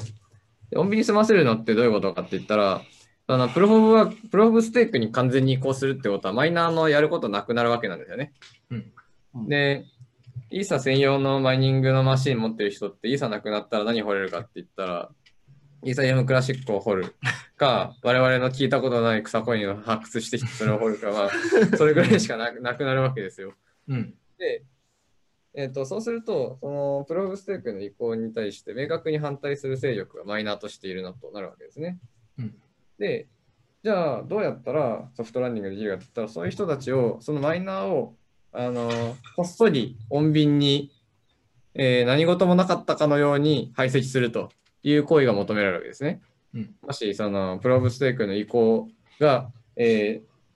真に正しいと強く信じて、それを実現することのみが正義であるとするのであれば、このプログ POW っていうのは、まあ、それに対して理にかなったやり方になってますと。うんで、その、今、プロフォーワークなんだけれども、その、マイニングアルゴリズムが違う状態を一旦経ることで、あの、まあ、例えば、その GPU で掘ってる人たちっていうのはいるわけですよね。で、イーサを掘ってる人たちって GPU で掘ってる人たちと、まあ、専用の、まあ、イーサハッシュ用の ASIC で掘ってる人たちがいて、で、まあ、特にそのイーサハッシュ専用の ASIC の人たちっていうのは、あの、プログポー、えーなんだ？あ、そう、プログポーになったら仕事なくなるわけですよ。うんで、ただ、GPU で掘ってる人たちは、プログポーになってイーサ、えー掘れなくなるかっていうと、掘れなくならないし、そもそもイーサ以外にも無数に選択肢があるわけですよ。うんあ、無数ではないか。まあ、うん最近まともな銘柄も減ってきたから、無数じゃないけれども、他にも選択肢が出てくるわけですね。GPU で掘れる通貨として。うんうんうんっていう意味で、そのまあ、特にこの POS へのソフトランディングへの障壁に一番なりそうな、イーサ専用の ASIC を持っている人を、まあ、今今の段階で排斥しましょうという発想が、このプログポーなわけですよね。で、えっ、と、で、そうすると、その、なんていうか、まあ、本当にイーサ2.0に移行するっていうのが真に正しいのであれば、なんか神のみぞ知る正義というか、なんだろう、わかんないけど、まあ、世の中に何か一つ正しいことがあるとして、その一つが、最後にするならば、まあ、いいいい仕組みなわけですね。うんでただ、少なくとも、その、そのそのプルーフオブステーク型に移行して、そのシャーディングの話が出てくると、デファイやってる、運営してる人たちは結構困ったりするわけですよね。まあ、なんかうまく対応するって話あるけれども、うんそのどのシャードみたいな話とかさ、いろいろ困ることは出てくるわけですよ。で、まあ、少なくともそういうのがある以上、そのただ闇雲にプルーフオブステークへ、えー合意に持っていくっていうのは、まあ、なんか絶対的な正義ではないわけですよねと。で、そんな中で、その、まあ、ある一つのステークホルダーを明確に排斥する意図を持った、まあ、ハードフォークをするっていうのは、まあ、どうなんだろうねって、みんなで考えようっていうお話ですね。でもなんかこれってなんかずっとこねこねやってる印象なんですけど、結局どう、誰が推してて、ビタリカなんか今回反対してるんですよね。よくわかんないですけど。ああ、それはわかんない。なんか、うん、なんかもなんかもうずっともねもねやってるなっていうのを外部からしか見てないんあ、プロセス。ビタリプロセスに反対している。ういうああプロセスね。お前ちょっとそれは昔なんかプロッポーのやるかどうかをツイッターでアンケート取ったりしてたんで、ツイッターかよ。ツイッターガバナンスですか？ツイッター我慢してました、1年ぐらい前に。ちょっと聞こうと思うんだけど、みたいな感じで。うん、なるほどね。なんかでも結局自分が見て把握してる範囲では、なんかプログポいいよねっていうのをなんか空気感で押そうとしてた、まあ、中心人物たちが何人かいて、それに対して、いや、ちょっと待てっていうので、またもねもねやってるのが現在。で結局どうなのかよく分かって、よく分からないっていう理解でいいかな。うん、結局やららなさそうなのかなよく分からないけど。まあ、これ単体で見たら結局やらないって着地はあるかもしれないけれども、まあ、こうんの過程でその強引に進めようとしてるっていうのが、そうね、そうね。うんで、それが通りそうになってるとか、あのうんプロセスがやっぱ不明確っていうのがどちらかというと問題ですよね。まあ、これはイサリアムに限った問題じゃないと思うんですけど。はい。うんまあ、こんなもんかな。まあ、なんか前も結構話したしね。うん。なんかまだやってるんだっていう印象。うんだからまた、また問題として上がってきたんだっていうくらいの印象でした、正直に言うと。てか、だけどもやるやるって言ってたから、12月とかに言ってませんでしたっけ？あ、まだやってないんだとか思ったりとか、よくわかんないんだよね。そんな見てないから。リコンテンツどうなってたんだっけ？あ7月ぐらいじゃないですか。7月ぐらい。去年なんか今年の1今年月みたいな話があった。はいうんそう、なんかだから、よくわからんっていうことで次行きましょう。えー次、えーニート化したカナゴールドに SEC からの手洗い思考がということでね、えー今日のメイントピックの一つが来ましたね。エニグマに何が起きたのか、ぜひ熱く語ってください、これ。いやね、これはね、まあ、2月の、えー19日、記念日みたいな。日本時間の2月の20日の深夜2時ぐらいかなそうで、すね、2時ですね。まあ、出てきたわけですよ。まあ、私は、まあ、こんなのが出てくるとは知らないんで、まあ、朝普通に起きるわけですよ、8時ぐらいに。で、なんとなく毎朝の日課としてツイッターを見るわけですね。ああ、今日が最終日だなと。で、えー昨晩書いた退職ツイートを、まあ、そろそろツイートしようかなと思いつつ、とりあえずニュースを見てるわけですよ。そしたらなんかエニグマが、なんか SEC から怒られて5000万円払わされたみたいなが出てきて、え？ああまあでも、イオスも前お金払ったし、まあこういうのあるかなと思って、次のなんかツイートとか見てたら、エニグマメインネットローンチって出てきて、これで 何が起こった？って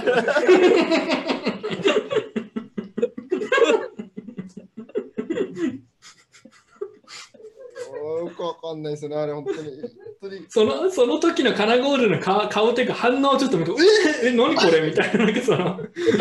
ままず最初に思ったのは、いやこのなんかエニグマっていう名前よくありそうな名前だから、あ違うチェンじゃない違う何かのエニグマの話で、まあメディアが勘違いしたんだろうと。完全なディナイアルですね、それ最初の。だって、だってここから P2P テストネットで、こうジェネシスゲーム、あのまあノード選出のための手順が始まりますと。うんあと数週間で始まりますと言われてる中でメインネットって言うんだから、いや、そりゃ メディアが間違えたんでしょうと思いながら読んでいくと、あれ、親、公式 エニグマがツイートをしているぞって。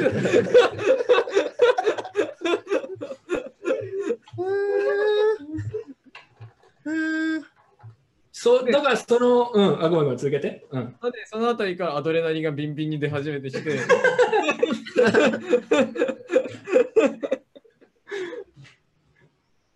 で、ちょっといろいろと考え、まあ、読みつつ考えてたら、まあ、どうやらことはこういうことであると。うんつまり、あの、ユニグマは、あの、SEC から、これは証券法違反だと。うん。まあ、証券、まあ、証券であるにもかかわらず、ちゃんとした届け出をしないで。まあ、一応なんかレグディかなんかで届け出してたんだけれども、まあ、実質に公募してたから、まあ、まあ、その意味では、ちゃんと適切に登録しないで、えー金集めてましたよね、というところで、まあ、怒られたという話なわけですと。で、罰金も、その、まあ、ICO で50億円集めていて、で、その罰金も5000万円ぐらいだから、まあ1%ぐらいですと。で、ただ、その、まあ、希望者には返金をできるようにしなさいと、えーまあ、いうことが書かれたわけですね。で、まあ、それ、それはまあ、それで、まあ、そうかと。まあ、クリプトだから、まあ、ある話なのかなと思ったわけですね。で、そしたらメインネットのうちだと、これはどういうことかと。で、その、内容を見てみると、えーエニグマメインネットが、まあ、テンダーミント上で、えー出て、出ましたと。ローンチしましたと書いてある。で、えーこれから、うんと、このシークレットコントラクトの機能、まあ本体、本体を、えーまあこれまでイーサリアムのなんサイドチェーン的な気持ちで作られてたものを、まあ、そっちに移植して、まあ、エニグマメインチェーン上でシークレットコントラクトが実行できる、まあ、そんなものにしていきますという話が、まあ、出てきたと。うんで、えーそのチェーンを見てみると、なんか、あの、ハッカソン、ココスモスハッカソン、 day one 午前中に作られるような ものが、とりあえず、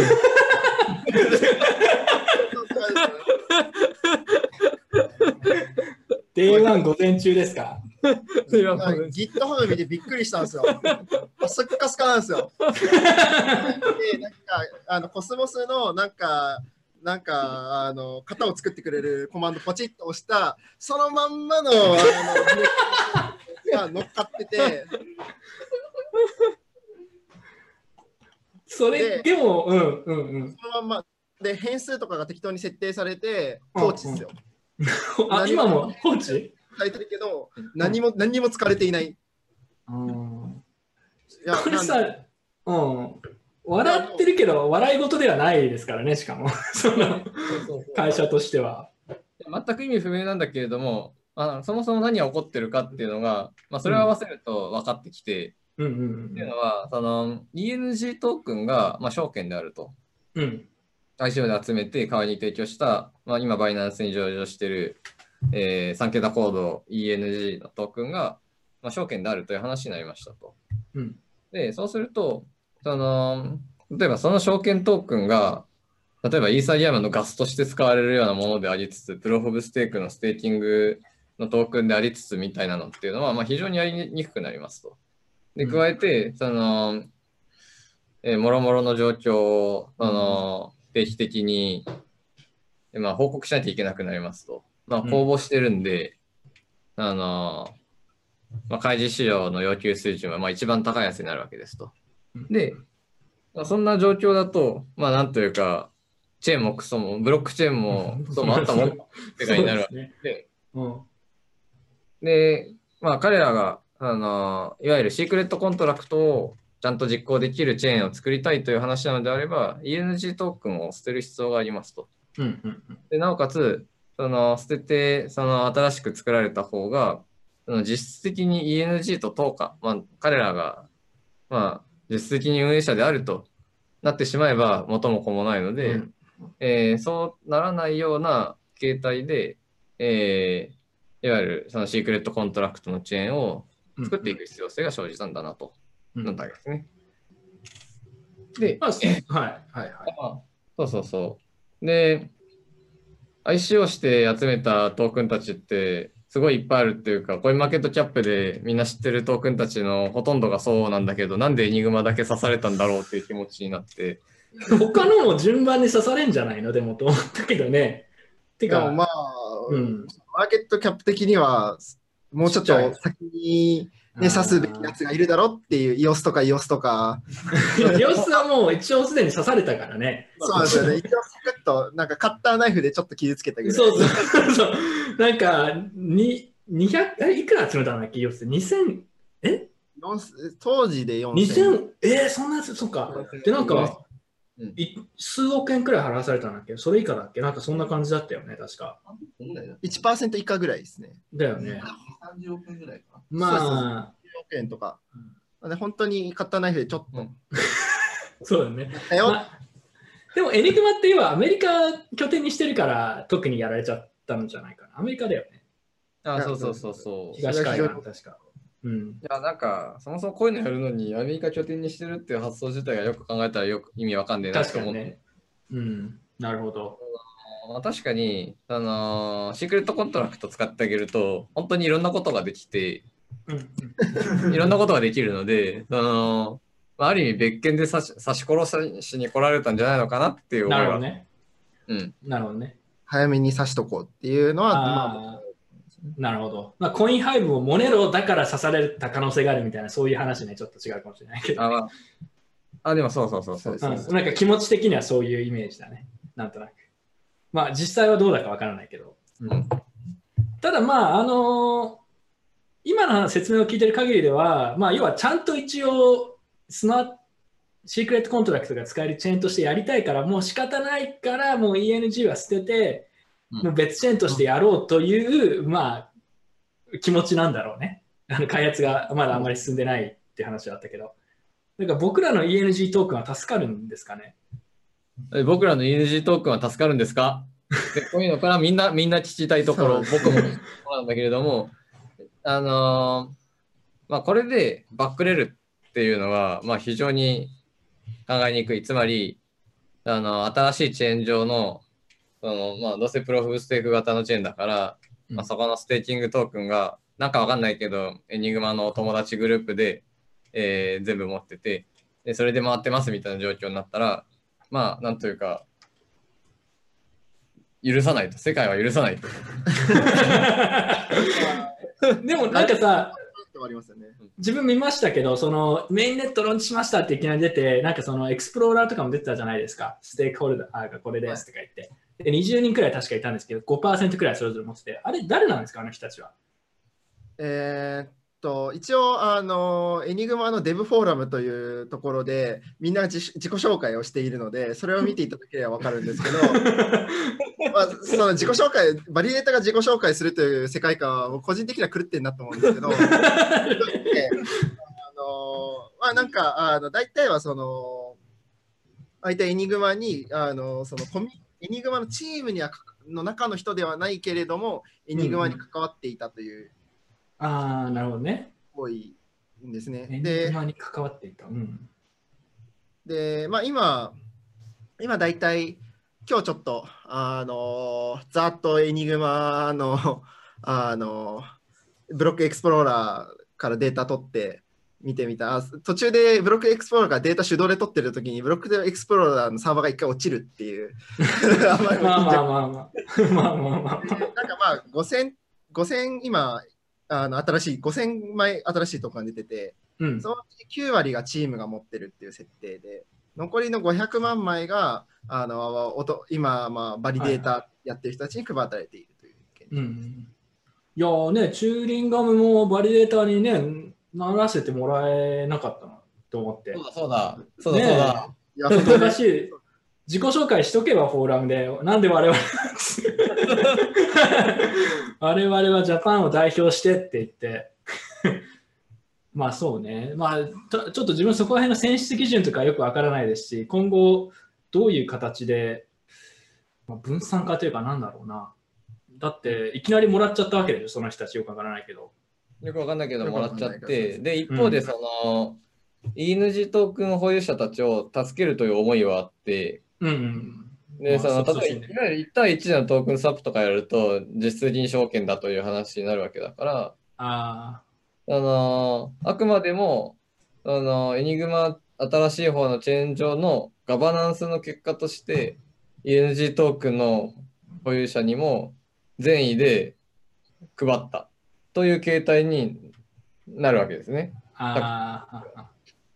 うん。で、で、それと同時に、あの、なんか問題点が2つあって、1つはその ENG トークンを持ってる人に対して、あの、その、なんとかして新しい方のトークンを配って、あの、救いたいっていうのが1つと、あともう1個は、あの、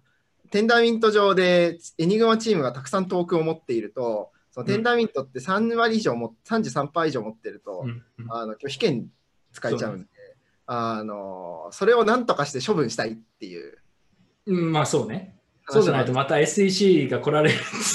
実質お前ら運営してるだろって話になるので、う。今の、今現状の話としては、その流通してる ENG トークンと、トークンと、えーっと、トークンと、チームが持っている、その、今4500万新しいトークン持ってるんですけど、SCRT っていうトークンなんですけど、うん新しいトークンを持ってて、で、その4500万の新しいトークンの一部を原資にして、えー、なんか ENG と ENG ね持ってるなるほど。っていう。で、それで持ち分も減らして、えートークンディストリビュートして、えーまあ、刺されないように頑張ろうねっていううん。のが、今現状コミュニ、コミュニティで起きている話。なるほどね。そうあってほしいっていうのも含めて。なるほど。まあでもそれはユーザーから、ね、保有者からしたらそうしてくれないとなんだこれって話ですよね。ある日朝起きたらみたいな。うんなんだこれっていう話だし、その、証券、エニは証券なんで、うん。そうかそうか。集めたお金を自分たちのあ投資家から集め名ある名目で集めているわけで、それとは別の目的にあのお金を使って、まあ、人件費を使っているという話になるから、まあ、ここで変な矛盾が発生するんだよね。なるほどね。厄介なの、厄介なのよ、とにかく。その、うん。あ今の流れとしては本当に厄介なんで、とりあえずそのエニグマチームはその新しいトークンのお話については一切触れないっていう コメントできないって。がそういう意思を持っているんだっていう話。なるほどね。わかりました。じゃあ、じゃあちょっとトークンから一瞬だけ離れて、最近のエニグマの話なんですけど、エニグマってでも自分もともとエニグマがいいなと思ったのは、まあトークンとは全く別の話で、普通にうん暗号の技術として面白いって話だったと思うんですけど、そっちの方は順調に進んでるんですか？まあ、そうそれは順調で、で、順調じゃない点は、その謎にあのコスモスに移植するっていうところで謎の工数が発生しているという意味の遅延が発生している。うんうんうん。ただ、これまでいじってた時に、ちょっと使い勝手悪いところっていうのがあって、まあうん逆にその最初にローンチされる段階でマージされるいい機会にもなったかなという。そうですね。だからデベロッパー観点でいけば、まあ、いい点もある。うんもともと割とイーサリアムのセカンドレイヤーだったので、なんかイーサリアムの、な多分ソリティとか触った人は分かると思うんですけど、ソリティのクソな点をそのまま引き継がざるを得ないところが結構多くて、はいはいはいはい。で、それを一旦リセットできるっていうのはうん。嬉しいところですね。なるほどね。わかりました。じゃあまあ、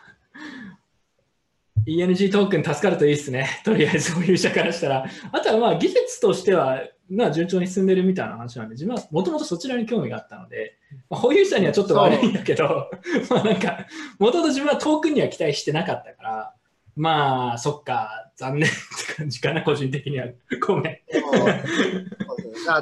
ただ、なんか今、その、コスモスでこういうことができるっていうのは、その、うん dev dev フォーラムっていうところで議論されてるんですけど、今めっちゃテンション高い感じで、コスモスだとこんなことできるよみたいなことを言ってるんですけど、それは多分調べたてでテンション上がってるだけで、多分あと1ヶ月ぐらいしたら、何もわからん。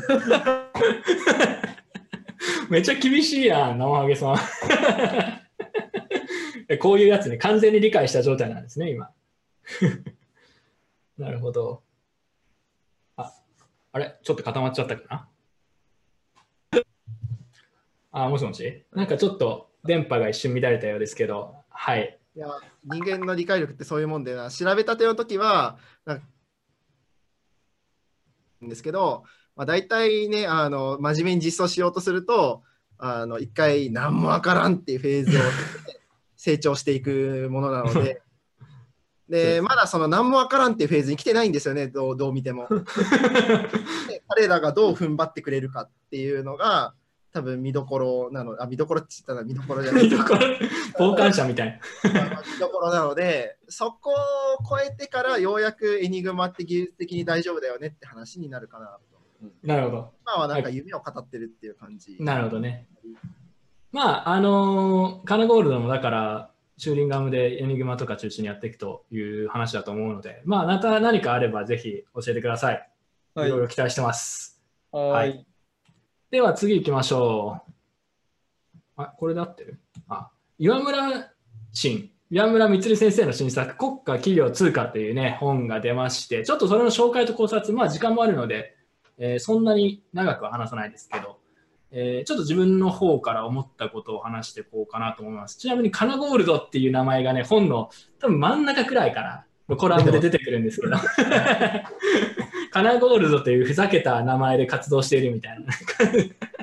感じで出てくるので、そこもちょっとぜひ見てほしいんですけど、えっとね、正直に言うと、結構個人的には全体を通してこの3つすごい興味がある分野なので自分が。面白いなと思ったんですけど、まあ綺麗にまとめて、ね、内容を紹介するのはすごく難しいんですよ、正直に言うと。そんなうまく説明できないなと。自分の理解度も多分まだ、まあ、20%くらいかなと思ってるので、だから自分がね、あのでもカナゴールズとかも多分読んだと思うんで、ちょっとコメントしてほしいんですけど、うん。えっと、面白いなと思ったのが、まあ、すでに基地の事実もいろいろありますけど、国家の底辺の競争ですね、まあ、法人税の引き下げ競争みたいなのが起きていて、国家の力ってどれくらい強いのかみたいな話と、それに対して Facebook、まあ、リベラルな話とかもありましたけど、グローバル企業の方がむしろ実は力をつけてきたりしていて、そこの力関係が少しずつ変わってきてるんじゃないのかっていうような話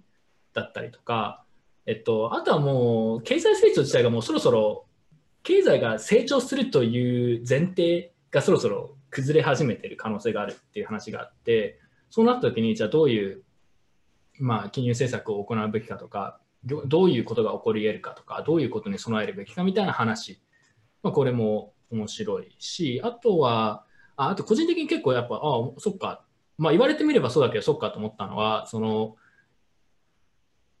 いわゆる先進国って言われる国と、えー発展途上国というか、まあ、なかなか発展がうまくいってないような国って何が違うのかっていうと、資本移動の、資本、えっとね、金融インフラの存在があるかないかっていう話だったりとか、ない国はどんどんどんどん貧乏になっていくし、ある方は富がどんどん蓄積されていって、どんどん格差が広がっていくって話と、えっと、先進国の中とかでは資産、資本の移動は結構自由になってきているのもあったりして、そのささっきの国家の底辺の競争とかにもつながるんですけど、お金が勝手に動いちゃうことで、国は一つの国にまあお金をとどめさせることがだんだん難しくなってきてるっていう話。じゃあそれに対して国はどうするのかとか、まあ、中国みたいな国だともう完全にコントロールして、もうがっつり出さないようにするっていうような、あの方向に行ってるように見えるんですけど、他の国はじゃあどうするのかみたいな話。まあ、ここら辺は暗号通貨、ビットコインとか触ってる人たちにとっても結構関連するところあると思うんですけど、そういう話ですね。あとは中央銀行、まあ、ここもまだ細かくそんな理解してないんですけど、そういうトレンドを中央銀行が間接的にでも実は助長しちゃってるようなところがあるみたいな話と、えーまあ、明るい未来ですね。明るい未来っていうのは本当に来るのかっていうところと、結構みんなそれぞれが良かれと思ってやってることが、実は格差を広げていたりとか、あのー問題をさらに難しくしているみたいなところがあるよね、みたいな話ですね。はい、なので、これはね、ちょっとね、読まないとうまく説明できない部分もあるんですけど、個人的には最近ビットコインとか暗号通貨、ブロックチェーンっていうなんか個別のところより、どちらかというともう少しこう広いところに最近興味があるので、社会にどういう影響が及ぶかとか、株式会社とか、これからどうなるのみたいな話とかっていうのに興味があるので、個人的にはすごい面白いなと考えさせる部分が多かったなっていうのと、まあ、ちょっとまだまだやっぱ何も分かってないなって改めて思いましたね。うんだからこういうのを読んでると、あ、もうなんかこれ答え出てるじゃん、過去にすでにみたいなの結構あって、もうそういう印象です。えーカラゴールドなんかありますか？うん。うんと、まあ、この本、私も当然、あの、事前にいただいて読んでたんですが、あの、まあ改めて自分の教養不足を感じつつ読んでたわけですね。いや、それはね、仕方ないよ。化け物だから、岩村氏。教養の。はいいや、そう、あの、なんか、改めてこう本で読むと、いやな、なんでここまで細かいことを記憶してるんだろう。半端ないね。いやそうそうそうでまあ、その本書くときに、あ、いろいろ調べるにしても、ベースの,、あの世の中の流れについて、相当細かく頭に刻み込まれてないと、ここまで本に書き起こせないなと思いながら、すごいなと思いながら、ちょっと。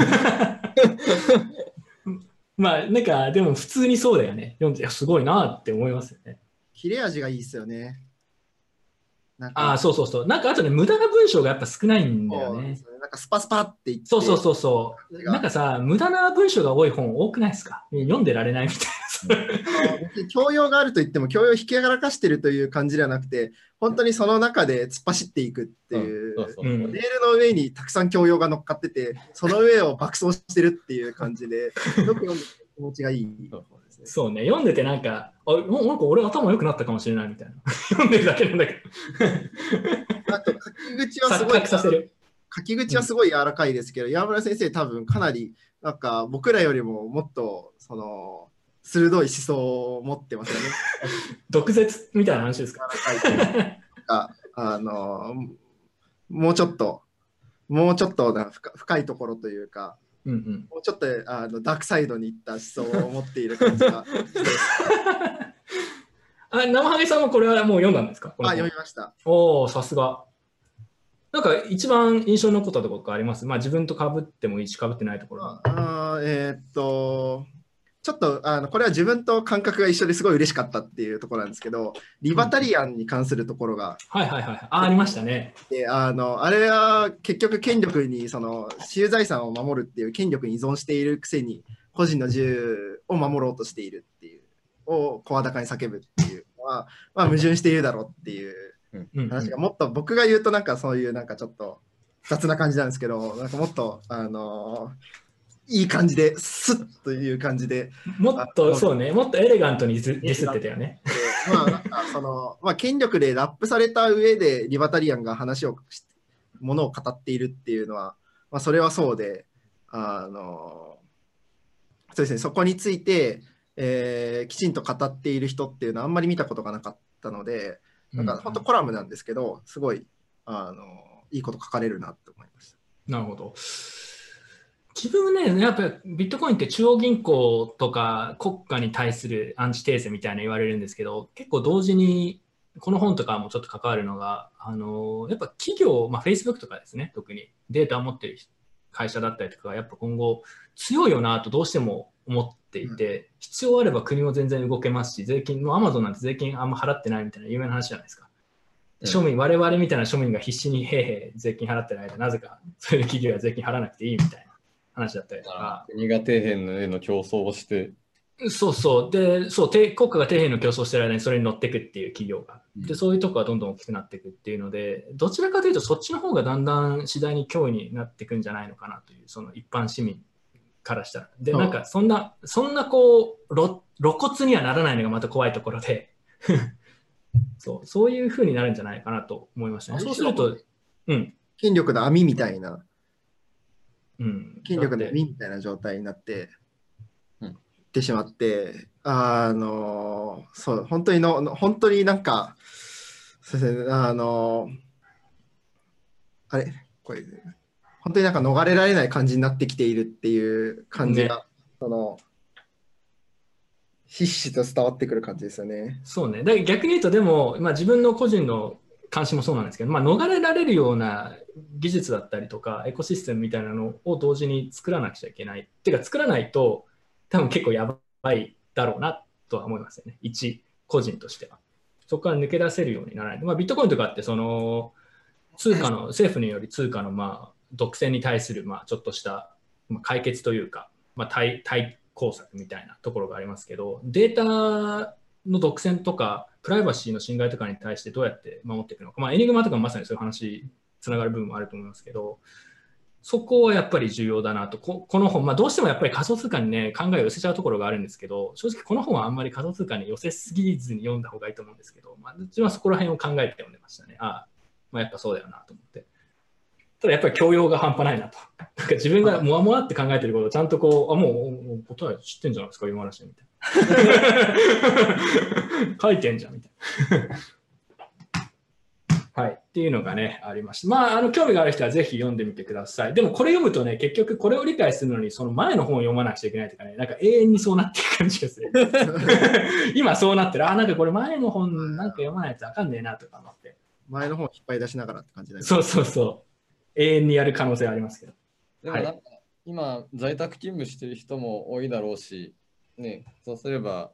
み平日日中でもみんな、のんびり本読む時間あるでしょ まあ、ニートは割と自由にそこら辺に時間捻出するの強みですよね。う。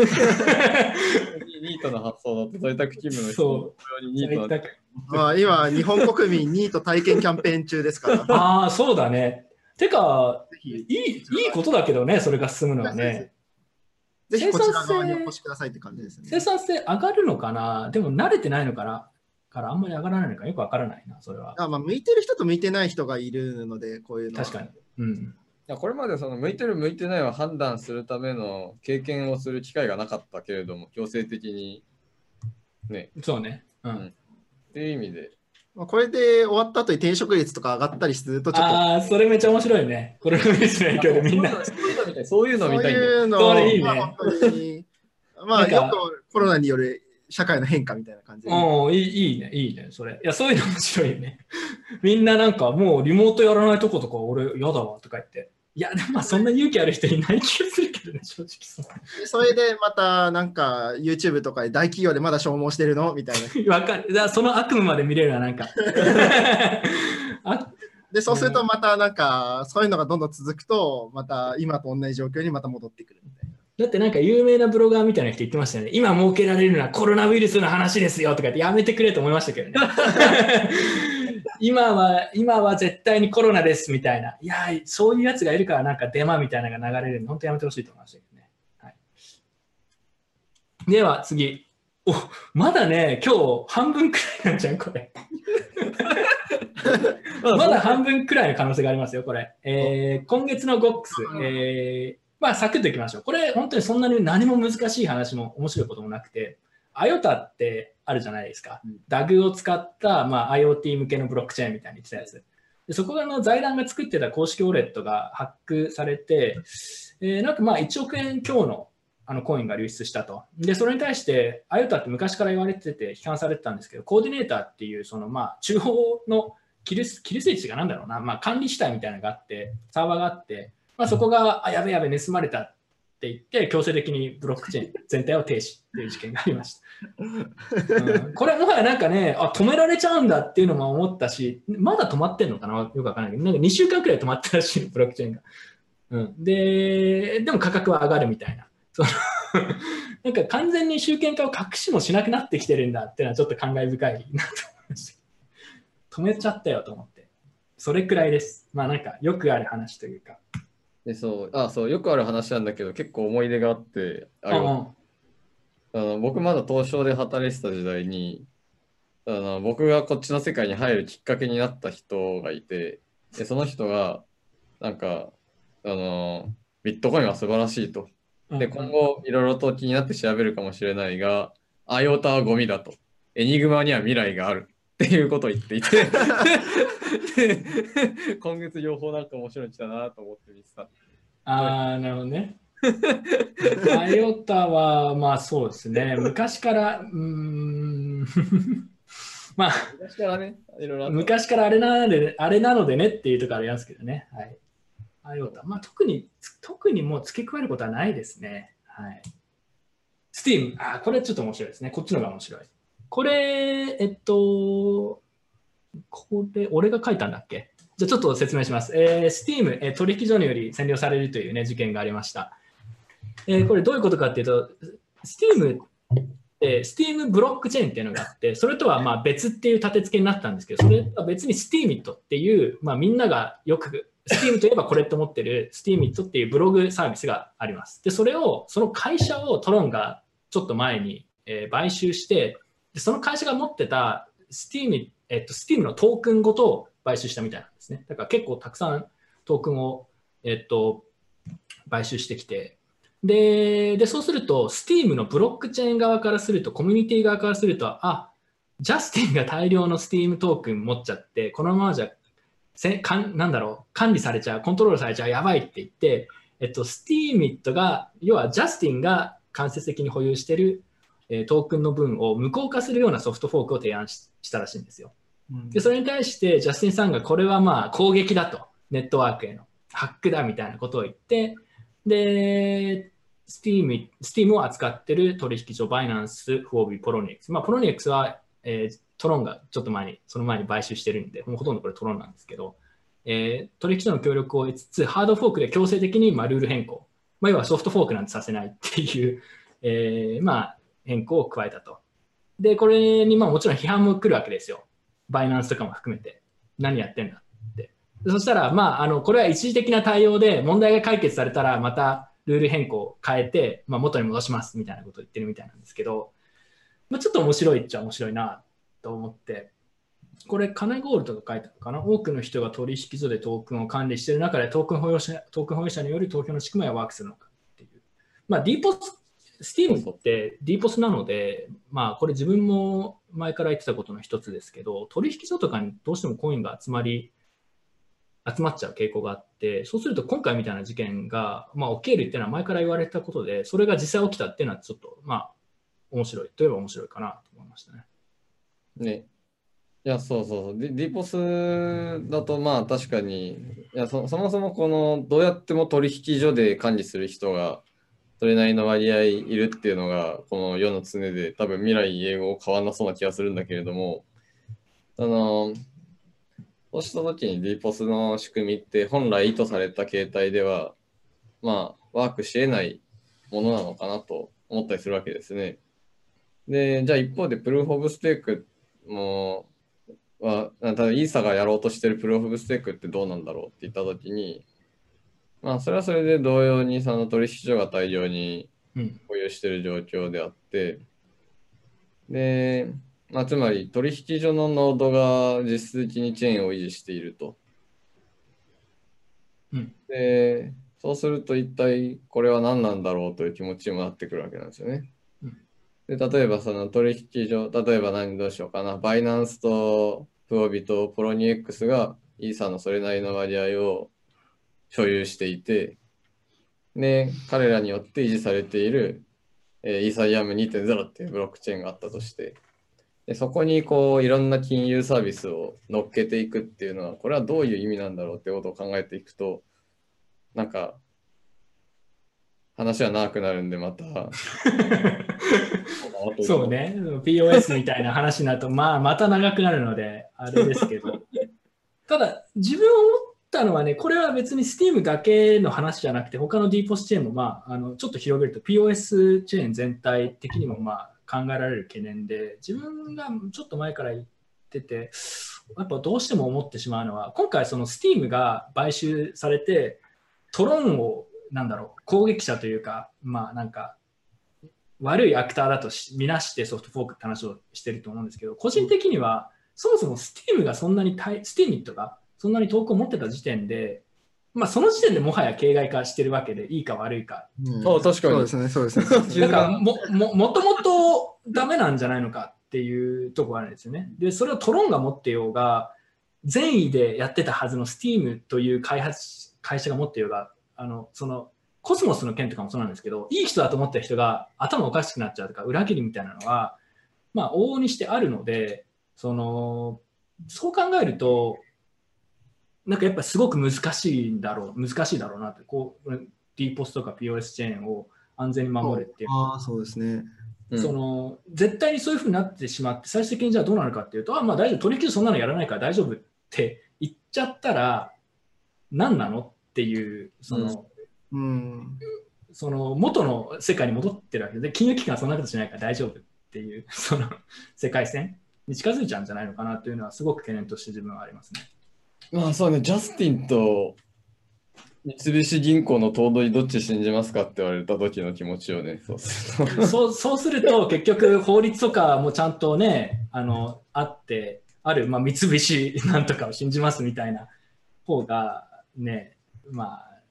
実際そっちの方がせ信頼できるし、セキュアなのかもしれない何かがあった時に。そうですね。うん、で、ここで最後書いたのが、ジャスティンのブロックチェーン戦略って、実は結構面白いと思っていて、自分はね。あの、これ完全にもう、もう集権的なことを隠さない戦略をどんどん取っていくわけじゃないですか。他のブロックチェーン買収したりとか。あの、なんかディクテーターシップみたいな。で、それに対して、その他のチェーン、まあ POS、まあ POW のチェーンも一部そういうものありますけど、ベネボラントディクテーターシップ、まあそんな悪いことしないから大丈夫だよって言ってるチェーンが他にたくさんあって、で、で別のベクトルにまあビットコインみたいなもうそういうのはできる限り排除するみたいな話があって、で自分はこの真ん中のベネボラントディクテーターシップっていうのはブロックチェーンに関してはどんどんやっぱ左のディクテーターシップの方に行かざるを得ないんじゃないのかな、その意図はどうであれ、そっちにどうしても行っちゃうんじゃないのかなという感覚というか仮説みたいなのが前からあるので、うん。あの今回こういう事件が起きて、まあ、また似たようなものが出てくるかもしれないですけど、えーなんかあやっぱそうなるんだなと思いましたね。うん。そうなんかだから POS でたくさん持ってる開発者、開発会社はそんな悪いことをするインセンティブはないから大丈夫っていうのはちょっとやっぱりすごく前提として非常に弱いかなって思うんですよね。そうよね自分は少なくとも自分はそれを信じたくはないですよね。うんうんまあ少なくともジャスティンはね、でそれがジャスティンなのか、ビタリックなのか、またさらに別の人なのかとか、そういう話はあるかもしれないですけど、うん、ななそうですね、それは結局同じ方向に行っちゃうんじゃないのかなって気がしますね。もしくは、そういうディクテーターが善意であろうが悪意であろうがいると、その SEC が来て、へい、へい、へい、へい、なんだこれ、何これ、証券でしょみたいな言われたら困るわけじゃないですか。乗っ取られちゃったりとか。だからそういうとこまで考えないと POS はむ難しいなと思います。攻撃されるし手法がたくさんあるなというのは前から思うんですけど、この話をするともう永遠になんかああだこうだってなるんで、自分は以上です。うん。なんか今回のこの件で思った以上にその取引所がその投票というものに対する関心度が高いというか、あ投票する権力を持ち続けようという意志が強いんだなっていうのが分かって、まあ、ポロニ X はまあトロンなんで置いとくとして、バイナンスとフォビーがジャスティンさんに協力したのは、一種そこの懸念が結構強かったんじゃないかなるほどね。なという、これがまかり通っちゃうと、他のところでも、まあ、取引所の投票権はバンしようぜみたいなうん話になりかねないので、まあ、なんか取引所っていうのはまあステーキング報酬得れればいいやぐらいの気持ちじゃなくて、もっとそのガバナンスに対してできるだけあの関わ積極的に関わらなくとも、その権力だけは積極的に保持しておきたいという、い一種の意思表示なのかなという。いやー、まあそうね。ただ、ビットコインとかでさえも、多分取引所に置いてある、全体の供給量に対する取引所に置いてある割割合って、なんとなく推計できると思うんだけど、うん。他の POS 系のチェーンになると、やっぱりどうしても取引所のが提供するステーキングサービス強いので、あの多分手数料無料とかで提供してくるし、うん結構やっぱ集まるんじゃないのかなと思いますよね。でそれは 3, 3割は絶対超えますよね。そうですね。取引所総合系のやつが。そうすると、なんかやり口としては割とその、アマゾン、あ、アマゾンね、グーグルとか、フェイスブックとかと変わんなくて、無料でそのデータを、あ、無料でなんか便利なサービス提供するからデータよこせって言ってるのと、まあ無料で。便利なステーキングサービスを手数料なしで全部やってあげるから、その代わりその投票権をよこせって言ってるのっていうのは、実はそんなに構造としては変わらない話になってしまって。いて、まあ、バイナンスとかが本当にグローバルの大きな企業になると、またなんか、あの似たような状況がもっとひどい形で現れる可能性っていうのは全然あり得るかなあり得ると自分は思いますね。はい。と思いました。まあ、これくらいにしましょうか。うん。次行きましょう。F コイン。えーえーっと、まあ、なんか自動自、自動車じゃねえ、自転車だな、自動車って書いてある、俺これ。地味に、地味に間違っててウケる。あのーそうね、まあなんか、実は金持ってませんでしたみたいなこと言ってボックスしました。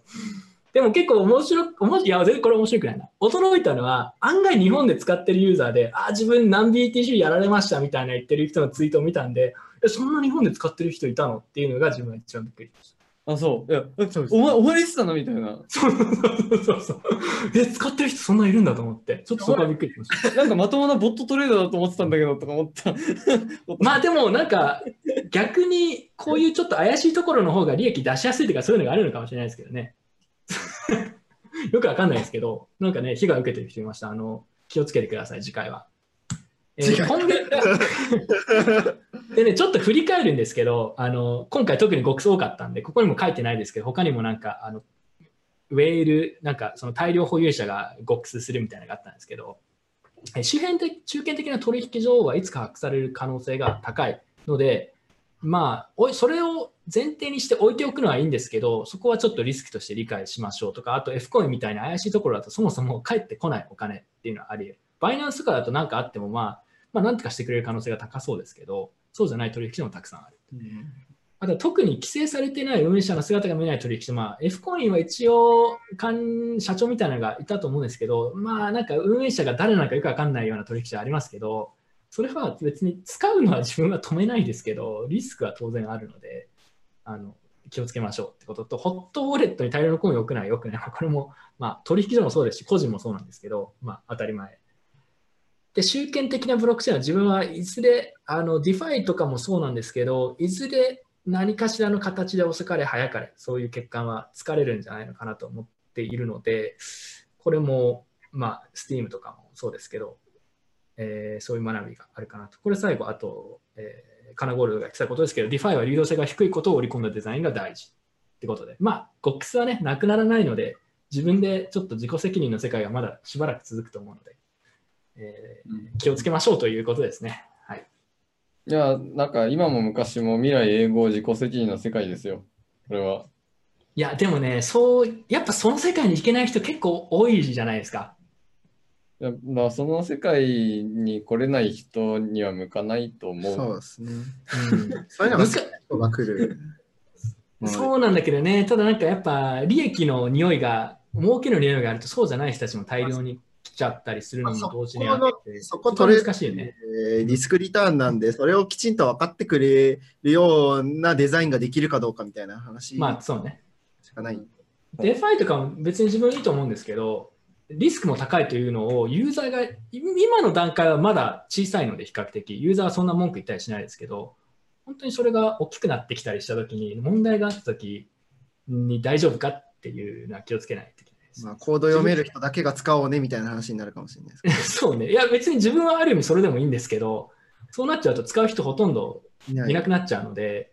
うん、そこが悩ましいですよね。で DeFi とかだって自己責任取れない人がたくさん入ってくると、運営主体からしたら非常に怖いと思うんですよね。なんか事件があった時に。訴えますとか言われて。うん、あそうそうそう。で、そのなんか最近の GOX っていうか、なんか事故って、その例えば F コインも確かなんか金利？金利がある。なんかうちに置いとくとコインが増えるみたいな。あ年間で何パーセント増えますみたいあ、な。はいはいはいはい。うん。でちょっと前からなんか、あの、プルフォブステークで安安全に運用する、安全に運用ってなんだと。うんイーサ、イーサ抱きながら年間で10%枚数増えるってお前がそれ安全な運用っていうのが、1ヶ月前の価格知ってるのかと、イーサの。みたいなね、あそういう話あるんだけれども、その、金利って、本来、あの、例えばビットコインから本来無リスクな金利は発生しないわけですよ。うんビットコインを預けたら、あの、リスク一切なく枚数増やして返返してくれる人っていうのは、本質的には絶対に存在しないわけですよ。ね、枚数も限られてるしね。うんで、そんな中で、ここに置いとくと枚数増えるっていうことは、あの、明確にリスクを取っていてうん、で、そのリスクっていうのは、その取引所なのか、そのサービスの、いわゆるなんというか、まあ、信用リスク、カウンターパーティーリスクというか、うん。サービス固有のあの突然死のリスクを、えー取っているから、まあ、その金利というか、リスクプレミアムがもらえるという当たり前の話を絶対に忘れてはいけなくて、うん。で、最近なんかみんな忘れてるんで、思い出しましょう。金融の基本、基本のき、金利は、そうですね。金利はただじゃない。あーまあ、当たり前ですけど、そうですよね。だそうなんだよね。だからね、 DeFi をしてる人たちは結構、例えば、〇〇の DeFi は金利が高くて、すごく利益得られますって言うんだけど、そのリスクを伝えてないケースが多すぎると思うんですよね。なぜそれが高いのかっていうのを同時に考えると。こここに置いとけば、え金利がいっぱいもらえますっていうあの DeFi 作る簡単な方法があって、めっちゃなんかうまくついたら、ボックスしそうなデファイ作るの。で、そうすると リスク高いから金利上がるの、そこにお金置いて。そうだよね、そうだよね。そうそうそうそう。そうでその点ではさ、フラッシュローン今回あったじゃないですか。で、フラッシュローンを使えなくしたら、まあ似たようなことは攻撃はできなくなるかもしれないですけど、あのーまあ設計次第でフラッシュローンをユーザー、フラッシュローンのリスクを完全にユーザーとか預ける人に完全に転嫁して高い、高い利率を提供するみたいなことができると思うので、まあなくならないのかもしれないですね。そうそうそうそう。で、なんか、なんか金利、金利でやってるっていうのは知識のアビトラージやってるっちゅうわけで、アビトラージというか、自分が賢いと思ってるんだったらアビトラージって言うんだろうけれどもさ、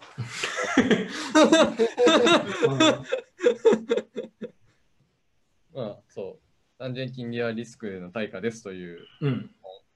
そう基本を、まあ、分かって使ってるんだったら問題ないと思います。別にそれで事故っても自己責任の世界なんで。うんはい。まあ、これ聞いてる人たちはね、まあ大丈夫だと思いますよ。正直。うん だって自分ゴックス、例えば F コインにコイン置いてて、うんな帰ってこなかった人じゃないですかうん。自分絶対文句言わないですもん。そうそう。取引所に入れた時点で自分はゴックスしてると思ってるんですよね、逆に言うと。あとね、銀行口座に入ってるお金も返ってこなくても自分は文句言わないです。そのそういうものだと思ってるから、ある意味。はい。まあちょっとこれはちょっと特殊なケースだと思いますけど、まあ、リスクはちゃんと考えましょうということですね。というわけで、えーっと、お前らはただのかまってちゃうんだということでね、あこれちょっと画像貼るの忘れましたけど、えー、ツイッターでビットコインタグで絵文字が表示されるということで、なんかみんなちょこちょこやってました。で、ちょっとここ書き忘れたんですけど、小ネタとして面白かったのが、BSV の人がツイッターを訴えるみたいなことを言ってたらしくて、なんで BTC でこのマークが出るんだということを、えー根拠に、まあ、なんか裁判、訴訟検討みたいなニュースがあったようです、小ネタとして。違法だって言ってましたからね。そうだっけ？そうだっけ？よリーガルって言ってました、本当に。めっちゃ面白かった。朝から爆笑しましたね。うんそそれ、これ裁判に発展してほしいですね、早く。えーっと、では次行きましょうか。えー、クレイグカンファレンスがはご機嫌な様子ということでね、えー、これコインキークっていう確か会社のカンファレンスの後でパーティーみたいなのがあったらしくて、そこで踊るクレイグの様子が見れるので、ちょっと見てみましょう、これは。えー、と、あ、これですね。見れるかな。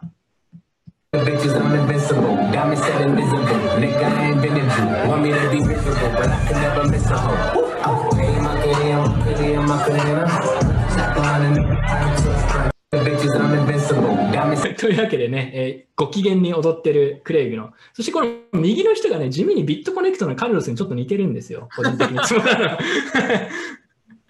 ビットコネクトでちょっと言ってそうな雰囲気があるのでね、はい。えーまあ、ご機嫌でクレイグが踊っているというだけの話でした。次行きましょ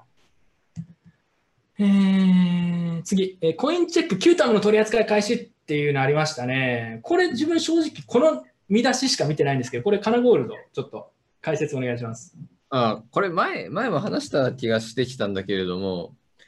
あの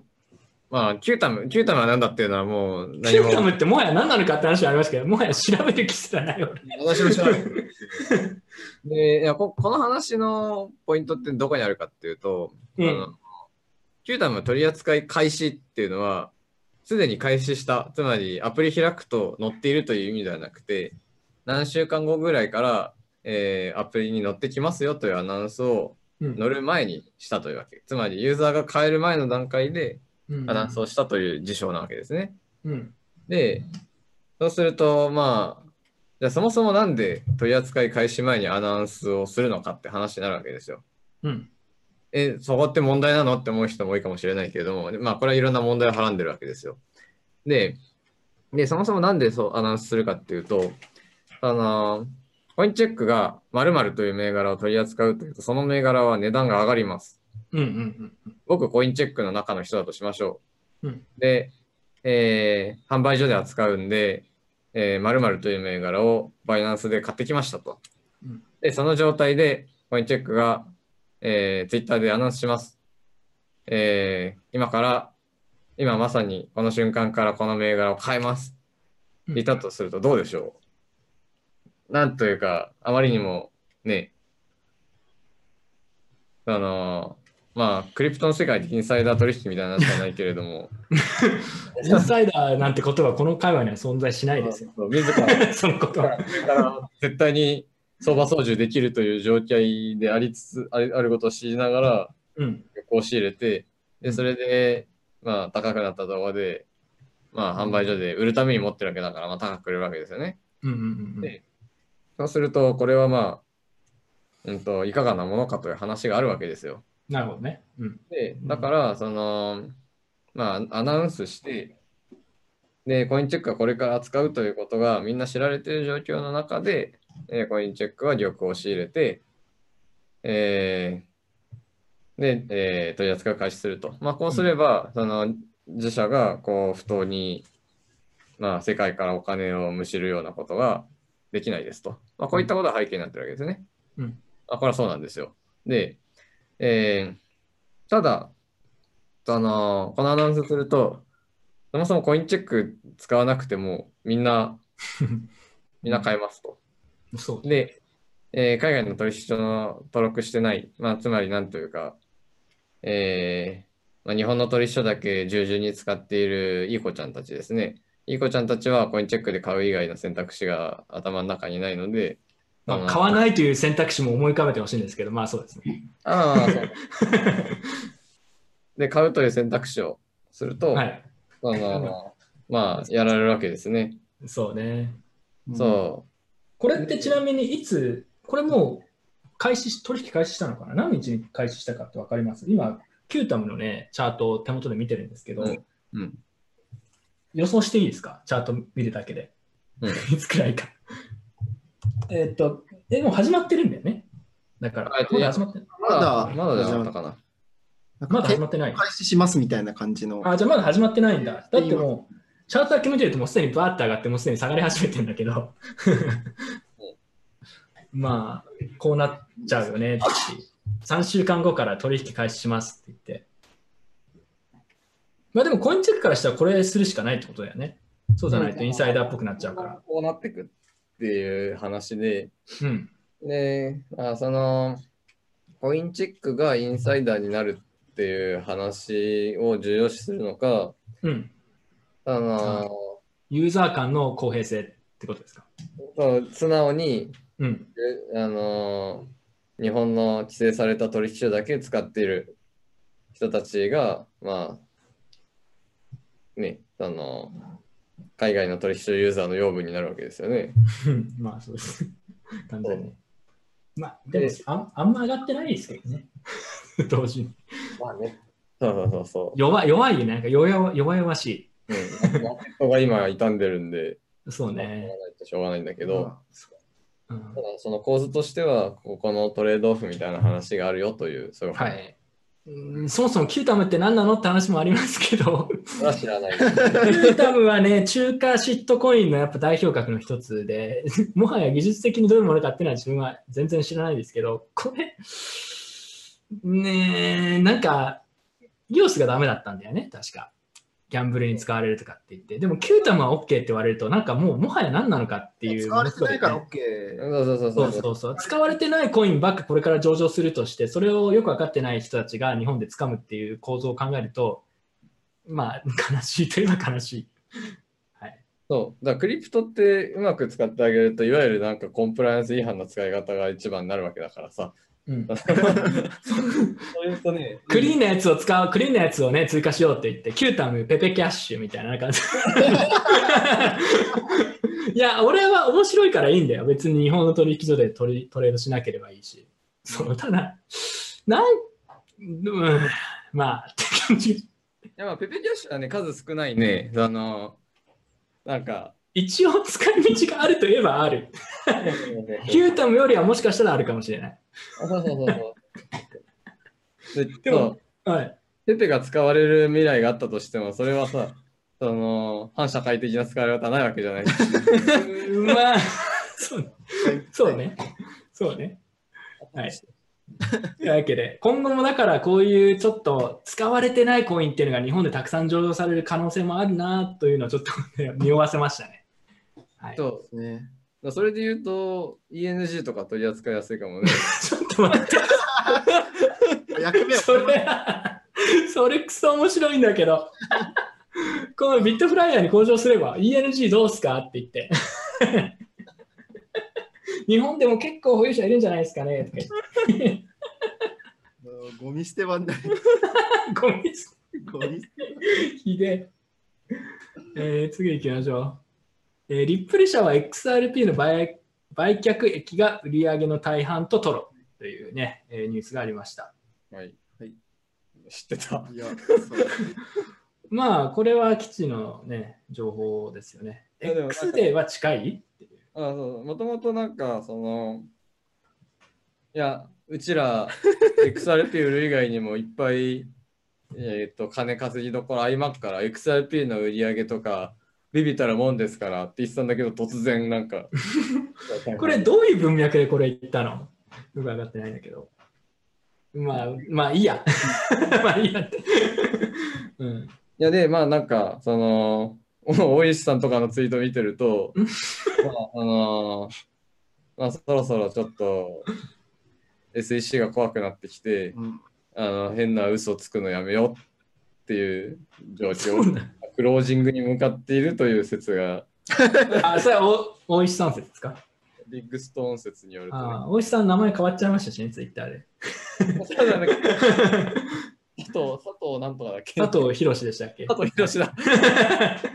佐藤さんによると、まあ、X では、XRP の X では近いかもしれないというね、そうそうことでした。自分はよくわからないので、ノーコメントです。自分はね、本当に昔から XRP、本当にほとんど触れてないので、うんはい、たまにこういうネタが出るだけです。ない。うん、僕も今日触れてない。うんあ、でもこう次もちょっと XRP 来ちゃってんな。結構触れてるな、今日。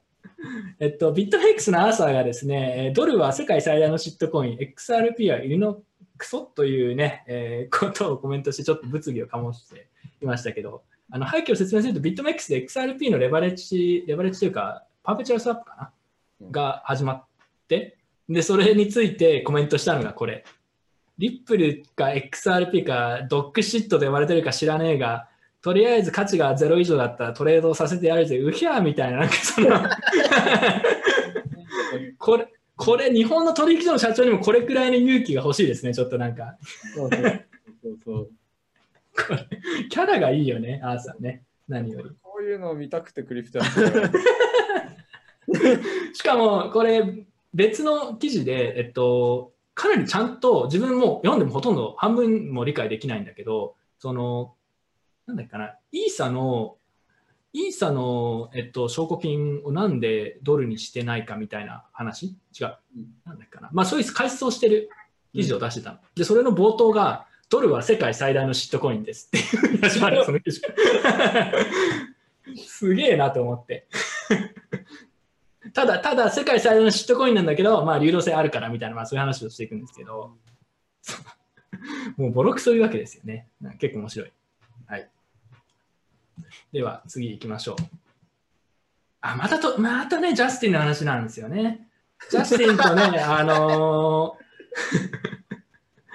あ、違う、これじゃないか。あ、そうそう。二つあって、二つあって、ジャスティン、トロンはシットコインって自分で言っちゃう事件があったんですよ。これ見見ました？これ結構ちょっと面白い。多分酔ってるんですけど、一応見せます。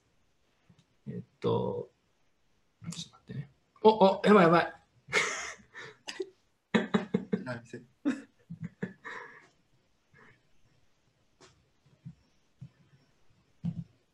Buy my shitcoin. Is Tron is is, it, is Tron a valid coin or a shitcoin? Shitcoin. Why is it a shitcoin? But still more legit than Ethereum. I don't know why. But it's a shitcoin. I agree. Buy his shitcoin. Buy his shitcoin. Buy it immediately. Yeah, buy my buy his shitcoin. What? Buy Why should they buy their immediately. shitcoin? Because it is Ethereum killer. というわけでね、まあ、ちょっと多分酔ってるんでしょうけど、その自分でトロンはシットコインです。なんでみんな買ってるか分かんねえよって言ってるっていう。今すぐトロン、この俺のシットコインを買えって言ってる、ね、動画が出てました。まあ半分くらいネタだと思うんですけど、ちょっと面白かった。あとは、えウォレン・バフェットのランチがついに実現して、えーこう会ってきたと。ちなみに、知ってます？ウォレン・バフェットの後なんて言ったか。結局、じゃあこのランチの後にビットコインに対する考え変わりましたかって言ったら、いや、何も変わってない、あれクソだよって言ってた。絶対買わねえって言ってました。全然変わってないって いう。え ー面白い。えーまあでもやっぱジャスティンうまいなってやっぱね、こう扱わざるを得なくさせてきますよね。どうしてもやっぱ扱っちゃうんでね。はい。では、えー次、皆さんさっきちょっとティーザー出しちゃいましたけど、えー皆さんお待ちかねのコーナーですね。え今月の雄三、もう雄三1ミリも関係ないかもしれない。え金光さんがね、これ猫を飼い始めあ、もともと飼ってたんですかね、これは。ちょっとアイドルっぽい感じの写真をね、投稿してくれています。コメントお願いします。あ、私？誰でも、もう誰でもいいです。コメントお願いします。あじゃあ今日なんか、その、普段だったら今月の雄三から資料作成始める。確かに。で、今回はもうなんか開始ちょっと前ぐらいになって、ああ、そういえば先月の画像から張り替えてなかったわってなって、ついさっき始まる前。ー美しいですね、しかしこの写真。透明感がね、はい。えー、金光さんいやいや、本当本当よ、これ超いい写真でしょ。左がちょっとブレてる。え、これツイッターで投稿してたんですかね？そう、2月22日、にゃんにゃんにゃん。ちょっと待って。にゃんにゃんにゃん。あ、そういうこと？そうそうそうそう、そういうこと、そういうこと。そうにゃんにゃんにゃん。さすがだな、金光さん。なるほど。いいっすね。これからも我々は、えー今月の緑コーナーを応援していこうと思います。はい次 ちゃんと毎月上げていきます。はい。次行きましょう。あ、でもこれで今日おしまいか？あ、そう。で、最後ね、まだある リスナーからの投稿が、えーあるので、最後何個かリスナーからの投稿を紹介して終わろうと思います。はい。はい今日でも自分まだね、ちょっと楽しんでるんで、いいいい感じっすよ。えー、はい。じゃあ1問目、自分が読みます。え大石氏は以前400万円でビットコインを売るとツイートしていましたが、大量保有者がビットコインを手放すことがビットコインの分散につながり価値を高めると考えます。それについて考えを聞かせてください。あと、東さんの保有量と売るタイミングを包み隠さず教えてください。by 庭さんですね。はい。というわけで、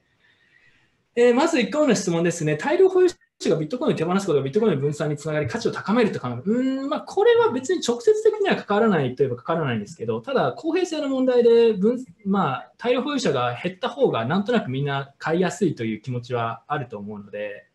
まあ、そういう面もあるかなと思います。で、東さんの保有量と売るタイミングを教えてくださいですね。まずですね、保有量、まあ、教えるかアホかって話なんですけど、教えないんだけど、ただね、すごく気になったことがあって、これ、この質問で。ビットコインを売るってそもそも何なんだって話なんですよね、自分的に。その円に変えるって話なのと思って、その400万円で大石さんが売るとかっていうのも、多分そういうことじゃないんだよね。別に円に将来買いたいから買ってるわけじゃないので、その点では多分ね、売るというコンセプトが普通の人とちょっと多分違うと思います。ただ、あり得るのは、その、一定以上価格が高くなった時に、えっと、自分に価値があると思うものをビットコインで買うみたいなのはあるかもしれないですね。ただ、円に、円に変えるみたいなのは自分は基本的には考えてないですね。まあ、その価値のあるものを中間材として円があるぐらいの。まあ、円を経営する可能性もありますけどね、そうですね。それくらいはあり得るかもしれないですけど。で、売るタイミングで400万で売るか、とか他のそれでビットコインを使って何か物だったりサービスを買うかと言われると、それはね、知らないけど、ただ結構これ面白い、実は、ある意味で面白い質問だと思っていて、まあ半分くらいネタネタだと思うんですけど、あのビットコインって海外で結構言われることの一つで、ビットコインってそのセービングテクノロジーだっていう人がいるんですよ。どういうことかっていうと、例えば今、ビットコイン、まあ比較的上昇基調かなって感じじゃないですか。まあわかんないけど、うん上がるかなと思ってる人がなんとなく半減期も前だし多そうな感じがします。で、そうなった時に自分は一個人として選択肢があって、まあ円のよ余剰の円があったとしたら、ビットコインを買うか、えーなんかパーティー、ななんなんでもいいですよ。なんかに使うかみたいな。車を、テスラを買うかみたいな選択肢があるわけじゃないですか。うんで、自分はビットコインが今欲しいんですよ。テスラはいらないんですよ、今。まあ、なんでかっていうと、まあ、ビットコインが上がるからって考えてるんですけど、で、なんで上がるかっていうと、それは、あのフィアットのシステムがやっぱりあまり機能してないとか問題があるとかっていうスタンスというか考えとかがあって、その上でビットコインが上がるだろうと思ってるから買ってるわけですよ。だから400万円がそれのトップなのかどうかはよくわからないですけど、そう思ってる限りはビットコインを売らないでしょうね。もしくはビットコインを売ってもっとより良いものが買えるんだったら買います。それは400万円かどうかはわからないですけど。で、こういうふうに考えるとビットコインって、俺このもの本当に買う必要あるのかなって結構考えさせられるんで、いらないなみたいなうん。結構そういうビットコインは多い。こんなの買うんだったら俺、ビットコイン買うわみたいな。そう。なんかそれが果たして本当に自分にとって必要などものなのかっていうのを考えさせるというか、なんかね、貯蓄行動とか消費行動をちょっとなんか改善させるみたいなことを言う人はいますね。うん。この質問を見てそれをちょっと思いました。どうですか？このゴールド。いくらで、いくらで売りますか？いくらで売るか。でもね、俺、ジョナサンに約束したことがあってね、1BTC でテスラ買える値段までいったらテスラ買うって言っちゃったんだよね。BTC がってな 1BTC でテスラ買える値段になったらテスラちょちょっと買いたいなって気持ちがありますね。来るかどうかは知らないですけど。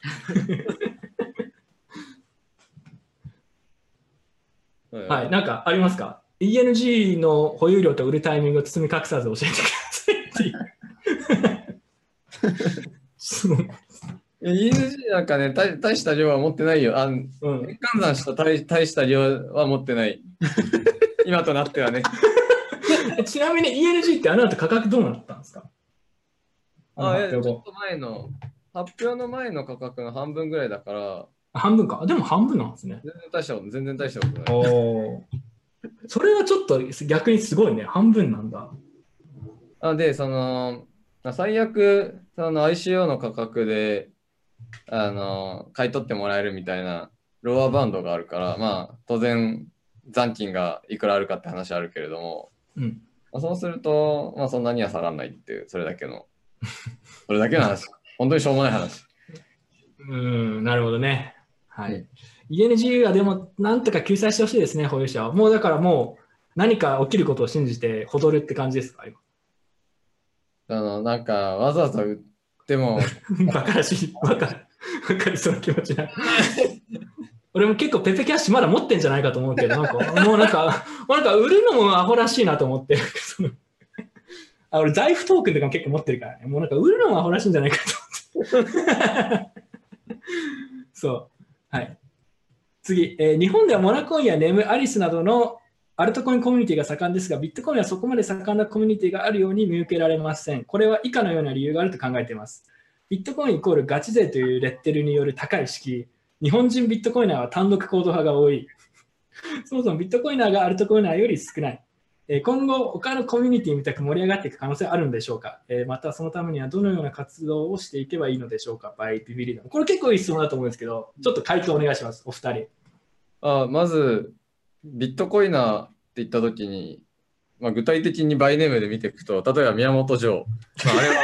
あのそもそも2位のコミュニティに馴染めるタイプじゃん。社会というコミュニティに馴染めてない。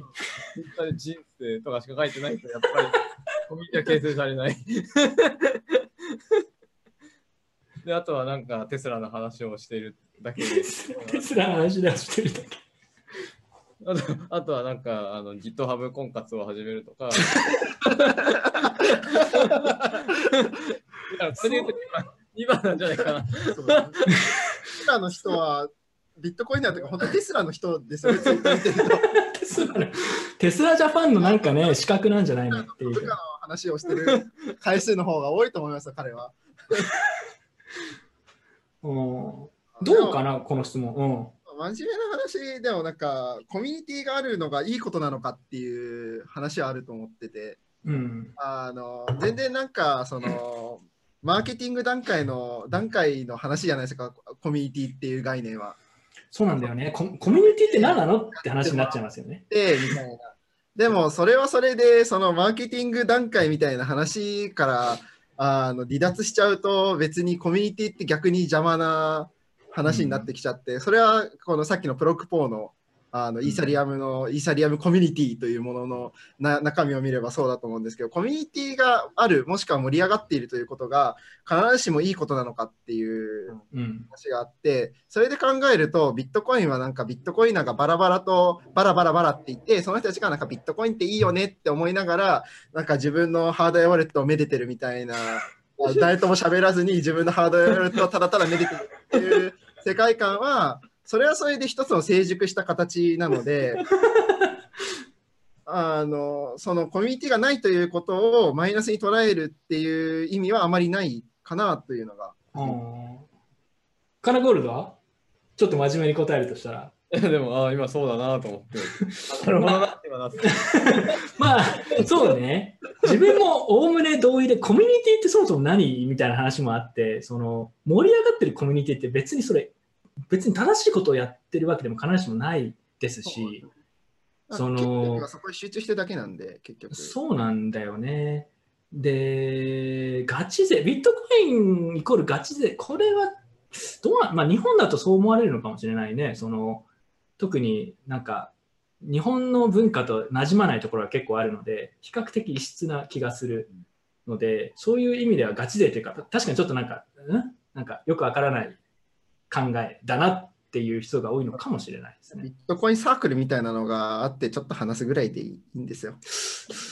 まあでも、ちょっとこの質問に沿って考えると、うーん、まあでも、ビットコインのコミュニティが日本日本でね、少なくとも盛り上がってないっていうのは、確かにちょっと事実だなとは思いますね。でもちょっと、ちょっと中断しちゃうんですけど、宮本城さんがあの性格が良くなりたいっていう。コメントであの、ビットコインガチ勢が性格が良くなりたいというね、コメントしてくれた。え、嘘？どこ？見えない金郷さんの話がちょっと聞いてるんじゃないですか？あ、ツイッター？ツイッター？気づいてるんじゃない？そうね。あとね、日本人ビットコインは単独行動派が多いって言うんですけど、これね、これは実は自分違うと思っていて、あもちろんそのそういう自分もそうだけど、自分基本的に今人とあんまり会わないようにしてますし、もう単独行動なんですよ、自分。確実に。で、例えば他の大石さんとか、別の人もまあそういう人結構多いと思うんだけど、ただね、海外でもっともっとやべえやつはいるから。単独行動派とかそういうレベルじゃねえぞ、こいつみたいなやつ結構いるんで、それはね、別に日本に限った話じゃないですよ。そもそも結構レベルがどんどんマックス近くになってくると、この人何人なのかわからないみたいな人結構こう本人も何人とかっていう自覚がないみたいな。なんこの人はどこから来てなぜタイのここにいるんだみたいな、そのさ、どうどうやって生活してるんだみたいな。そういう人が結構いるんで、その点では日本人ビットコイナーはまだ社会に属している方だと思いますけどね。うんうんまあ日本ってーいう日本人っていうコミュニティが社会の方から手を伸ばしてくる感じのあはあれっていうコミュニティ。あーあー、確かに伸ばさないでほしい。東さんがどこに行こうとも日本の方から手を伸ばしてくるっていう、ね、怖いね、社会。東さんも感じていることだろうと思います。そう、怖い、怖い社会。うんそういうもんじゃないですかね。とそのためにはどのような活動をしていけばいいのでしょうか？まあ、あの、真面目に答えると、この放送をしているのも、まあ、多少そういう側面あると思いますよ。うんはい。まあ、コミュニティというか、まあ、自分たちはこう思いますって、ちょっと、いろいろニュースを振り返ったりとか、まあ、楽しもうって話なんで、ただまあ、昔の方がビットコインコミュニティっていうのは日本でもちょっとうん強かったって気がしますね。うん最近はもう、みんな抜けちゃった人が多い。理由はあの特に深くは言わないですけど、まあいろいろそれぞれ理由があると思いますけど、うんまあ、気持ちはわかる感じですね。はい。次行きましょう。えーはじめまして、いつも有益な情報ありがとうございます。ビットコインのコミュニティに関する質問です。最近、ビットコインは世界初の DAO だと主張している本を読んだんですが、実際のビットコインコミュニティってどのように運営されているのだろうと気になりました。えコスモスの内紛を見ていると、えービットコインのコミュニティはそういった悪い噂を聞かないので、どうやってビットコインに関わる人たちがお互いに調整して衝突をクリアしていっているのか気になりました。えー抽象的な質問ですが、よろしくお願いいたします。by ビットマニア社長不明株式会社。名前がいいですね。ビットマニアってこれ聞いたことあるよ、俺。あれそう最近出てきたんだよね。最近出てきた草草で今取引所。うんうんうん。お手があセーシェルかどっかにあって、この間金融庁からお手紙が届いたのに元気に活動している。あ、そうあえそうなの？芸金融人庁から手紙来てるんだ。あここ手紙したところだっけ？だった気がします。ちょっと僕もあのあんまりビットなんちゃらが多すぎて、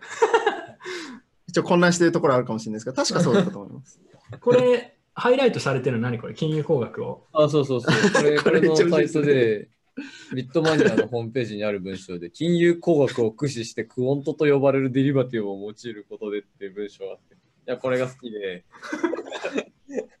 ジャンルの違う言葉をごったににして、なんか 適当に、ま、いい感じに混ぜる。もう恋愛工学レベルの話な気がするね。なちょっと待ってください。質問の忘れて、質問だね、質問忘れてた。もうビットマニアの話になってた。えー質問なんですけど、これまあ結構真面目な質問ですね。えっと、ビットコインは世界初の DAO だ。どうやってビットコインのコミュニティはお互いに調整して衝突をクリアしていくうーん、まあ、なんか真面目に話すとすごく長くなるんですけど、ビットコインは自分が考えてる少なくとも考えでは、まあ、そういうハードフォークだったりとか、仕様変更をできるだけしない方向でというフィロソフィーでやっているので、そういう混乱だったりとかっていうのが起きづらいっていうのがあって、で、コスモスのナイフ、まあこれは DPOS の仕組みの問題でもあるので、ビットコインとはこれまたちょっと違うんですけど、ビットコインは、なんかこう、できるだけ恣意的な、開発者による恣意的な変更とかを加えない方向性ですごくコンサーバティブにやっているので、結果としてそういう衝突が少ないという面があるのかなと思ってます。で、それは例えば BCH とか BSV とかフォークしていったコインで、え積極的にアップデートしていくぞってやってるところが結構コスモスじゃないですけど、いろいろこうゴダゴダやって分裂したりっていうのとはちょっと対照的なんじゃないのかなと思いますね。ただ同時にビットコインも、えーソフトフォークどうやってやるのかみたいなのは結構実は揉めてるところがあって、誰がどういう、どのソフトフォークをどういう形で提案するのかとかっていうのは、まあ、あの完璧ではないと思いますね。今もいろいろそういう議論あると思いますけど。まあ、そんなもんか。なんかコメントありますか？うん。なんか DPOS とかだと、そのブロックの開発、ブブロックチェーンの開発運用、えー運用、開発運用資金、すべての権力がトークンに集まっちゃってるので、うん。結局のところとして、なんかそこは偏るのはもうし使用上仕方がないっていうところはあって、ただビットコインの場合、そこの運用とかそういう部分が、の権力があの一種その外外部化されているので、そこはやっぱりビットコインがその内紛起きない、お起き起き起きてないように見えるうんうん一番大きい理由なのかなっていう、そこの権力がちゃんときちんと分け分けられている設計になっているか、全部ごったにになっているかっていうところは大きな違いかな。うん、なるほどね。あのーあとはね、あの内紛が起きてないというか、ただ弱点としてはやっぱ遅いっていうのがあって、ソフトフォーク1個にも永遠に時間かかるっていう、ね。うんそうですいうまあ、まあか、課題というかね、まあそういうトレードオフもありますよね。まあでも早くどんどんなんかアップデートしてやっていこうっていうのは、自分はそのこういう暗号通貨で文脈ではあまりいい手だとは思わないですね。まあこういう、こういうのが好きな人がビットコイン触ればいい。うんで、それが少なくてコミュニティが盛り上がってないと。いや、でもまあまあ、コミュニティっていう概念も嫌い。そうだ、コミュニティが嫌い、なんか人間が嫌いな人が多いかもしれないですね。まあビットコインな、そもそも。変な親和性があるんで、まうんうんはい、確かに、コミュニティっていうか、なんか人間好きな人はビットコインにあんま行かない人が多い気がする。あ、まあ、まあ、ビットコインに対して人間的な要素をなるべく求めないっていうのは、まあ、あそうそう共通しているのかもしれないですね。そうね。なんか俗人的なものをできるだけ排除しようとしてるので、コミュニティと言われるものもそんな気がする。別に仲いいとか悪いとかないし、みたいな。そういう、そういうなんかね。うん、そういう感じがあるね。てか自分もある。うん、はい。えーあ、これ来たね。いいなこれ、これ、ちょっとじゃあ、生ハゲさんちょっと読んでもらっていいですか？えーエイダ保有者です、えー KJ さんはエイダがお嫌いなようですが、なぜそこまで否定されるのでしょうか？詐欺とお考えでしょうか？エイダ保有者の洗脳を解けるような明確な回答をお願いします。しか体の開発情報、提携論文と現状をきちんと調べた上で回答をお願いします。チャールズ・ポコチンソン。ネタなのかなわかんですね。まあネタなんでしょうけど。ネタなんだろうけど、えネタなんだろうけど、これでも結構面白いなと思って、えっと、ちょっと次のスライダー用意したんで見ますけど、えっとね、これ、ポイントは、まず自分が、まあ、エイダが嫌いとか、詐欺と考えているかっていうのは別にある種どうでもいいんですけど、そのこれネタだと思うんですけど、ただしカルダナの開発状況、提携論文なんで、現状をきちんと調べた上で回答をお願いしますっていうのが結構面白くて、えこういうなんか風に言われる結構ありません？もしくはこれ、知らないのに言わないでくださいみたいな。あるね。そう。うん、調べてから言ってくださいみたいな、なんか、あるじゃん。あれね、意味不明なんだけど、ちょっとそれに対して、このね、フローチャート、KJ のシットコイン発見フローチャートというのをね作ったので、これをちょっと紹介しようと思います。人生はね、短いのでね、ポイントは無駄なことは調べないということが重要だと思うんですよ。で、じゃあどうやればそれを、あの判断できるかってことで、ちょっとこれ作ったんですけど、作ったというか、まあなんかね、適当に書いたんですけど、まず1、そのコインは少数の人間により支配されていますか？イエスかノーかで。で、トークンの分布だったりとか、開発者権限どうですか？開発会社みたいなのが存在しますか？とか、ハードフォーク頻繁にありますか？みたいな。これがイエスだったら、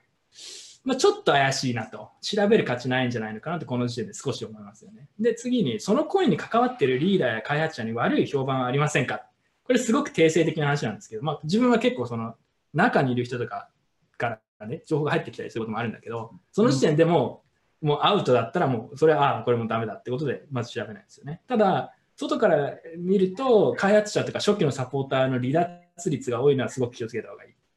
なんか初期の人が抜けてってるっていう現象があったら、あのあちょっとやばそうだなって思った方がいいと、個人的には思ってる。で、あとは大口の投資家が結構えぐいことやってたとか、とかね、まあここら辺ですね。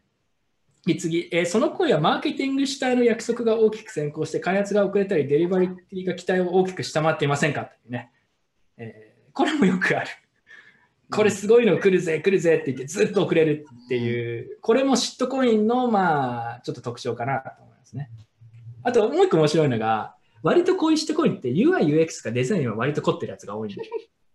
わかる。わかります。めちゃくちゃわかります。うん、で、見た目が結構しっかりしてると、あ、ちゃんとしてるんじゃってやっぱ人間思いがちなんだけど、見なくちゃいけないのは UI、UX がいいんだけど、利用してる人が異常に少ないとかっていうのは結構やばいサインなので、そことか見た方がいい。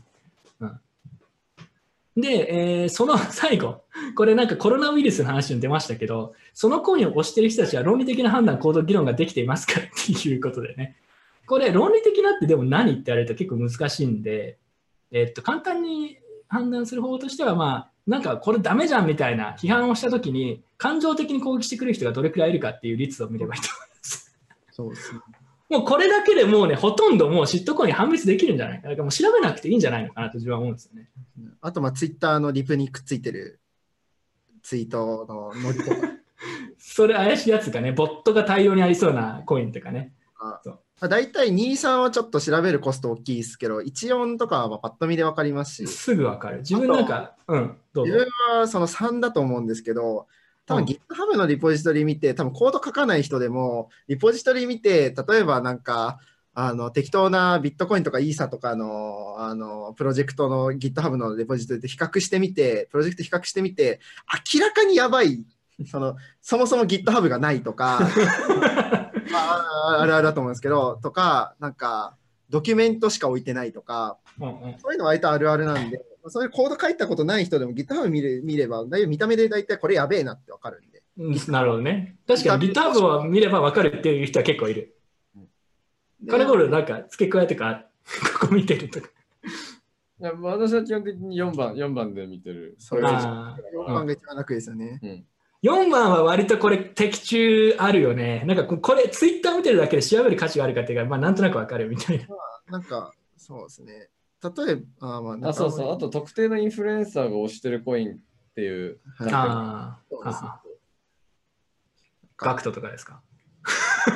あまあそこまでいかないにしても。そこまではいかないにしてもね。まあわかる。そうね。あれですよね。まあ、いろんな、まあ、結構有名なコインでもいろいろそのコインのあの公式ツイッターとか調べてみると、まあ、明らかにそのリリリツイートとリプの数が多くて、そのノリが全部一様であるっていう、怖いね、それちょっと。まあ結構大きいところでもね、ありますけど、言わないですけど、うんありますけどうんそう。なので、自分が何が言いたかったかっていうと、この質問に対して、これを見て自分で考えてください。その別に特定のコインどうのとかで話ではなくて、いや、これがね、間違ってる時は確かに結構あると思うんだけど、よくなんかあるのがさ、その調べてから言ってくださいとかっていうのはね、意味がわからないのとい、やそうだから、それが結構自己研究的で面白いからいいんだよね。そうですね。そうそあこれ今あの、東さんの回答もじ実質そういう話ですよね。これでもう一回で調べてみろっていう話なんで。う。うんうんうんうん。そう、なんか、うん、そうね。まあだから、いや、てかさ、実際、カナゴールとかもさ、時間今、多分前に比べると比較的できたと思うんだけど、全部なんてそんな調べられないからね。もう本当にすごい細かいとこしか自分も分かんないし、調べてないし。そう、だから、なんか、まあ、パッと見ゴミのやつは当然見ない。てか、まあ、そんな新しいゴミってあんまで最近出てきてないからさ。結構、このスキル磨かれるよね、この界隈だと。あ、これ調べなくていいやつだみたいな そうそうそう。で、あのまあ、そういうシンプルな、あの、この海外の網羅的なシットコインをあ補足するやり方があって、うんうんうん。まず1個、こいつ明らかに頭おかしいっていう1アカウントを特定すると。で、なんかインフルエンサーで、フォロワーがなんか1万人以上いるんだけど、明らかに頭おかしい。いるとその人が別に推している銘柄があったら、それも道連れで、ちょっとまあ、それそうよね。それそうよね。で、うんそのなんかリプランとか見て、ランダムでサンプルでいくつか見て、その人のあのバイオに書かれてる銘柄も同様にアウトみたいな感じで、芋づる式に捕まえられる。まあ、割とそういうのは多いよね。芋づる式に。あー、なるほど、この人が推してるやつか、みたいな。はい。なので、そこら辺はね、経験が出てくるとね、まあ、調べないものがほとんど増えてきますねあまあ。シットコイン界隈っていう界隈が多分、あれとして形成されてるんでしょうね。シットコイン界隈。自分たちが気づいてないだけであって、シットコイン界隈っていう特定の塊、クラスターあがあそうあるんでしょうね。うんシットコイン界隈ね。シットコインコミュニティがね、あるわけ。コミュニティが。はい。そまあでも、どれがどれとか、だからもうめんどくさいし言わないですし、まあ自分で判断してくださいっていう、ね、はい、ことです。はい、えー、あ、これ最後だと思います。えー、コージさん、こんばんは。反省会はすべての会を漏らさず見ているコア派の反省会ファンです。だから、ここでコア派とか謎のことを言うからさ、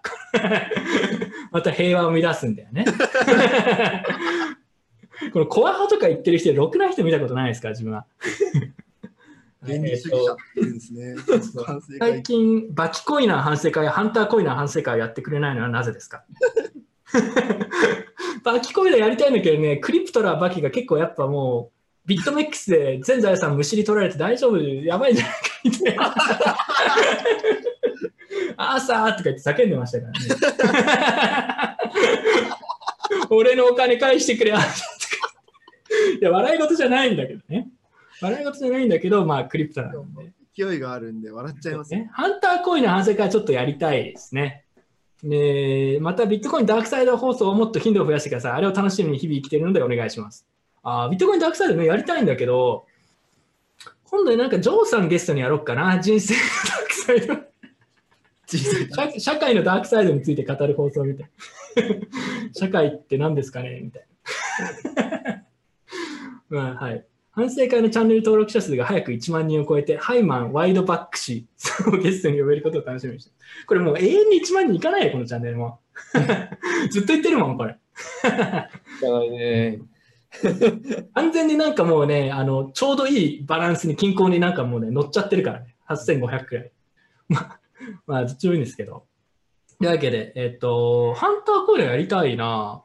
ただね、今日多分、あそう、質問で書いてないんですけど、一個質問が、別の質問があって、紹介して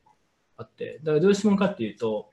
あの、友達、知り合いや家族、友達とかにビットコインのことについて話をすると、まあ結構やっぱ怪しく見られることが多い、まあ、よくある質問ですね。うん。で、どうすればいいですかっていう質問が来てたんですよ。うん。これ、じゃあ、カナゴールね、前なんか聞いたことあるような気もするけど、生ハゲ君なんか、あります？そういう経験。なんか、ああ、自分ビットコインとかブロックチェーンどうのこうのって言ったら、なんかこの人だ、なんか、ああ、距離を置まあ、かれるみたいな。いや、なんか距離を置きそうなやつにはそもそも話さない。あ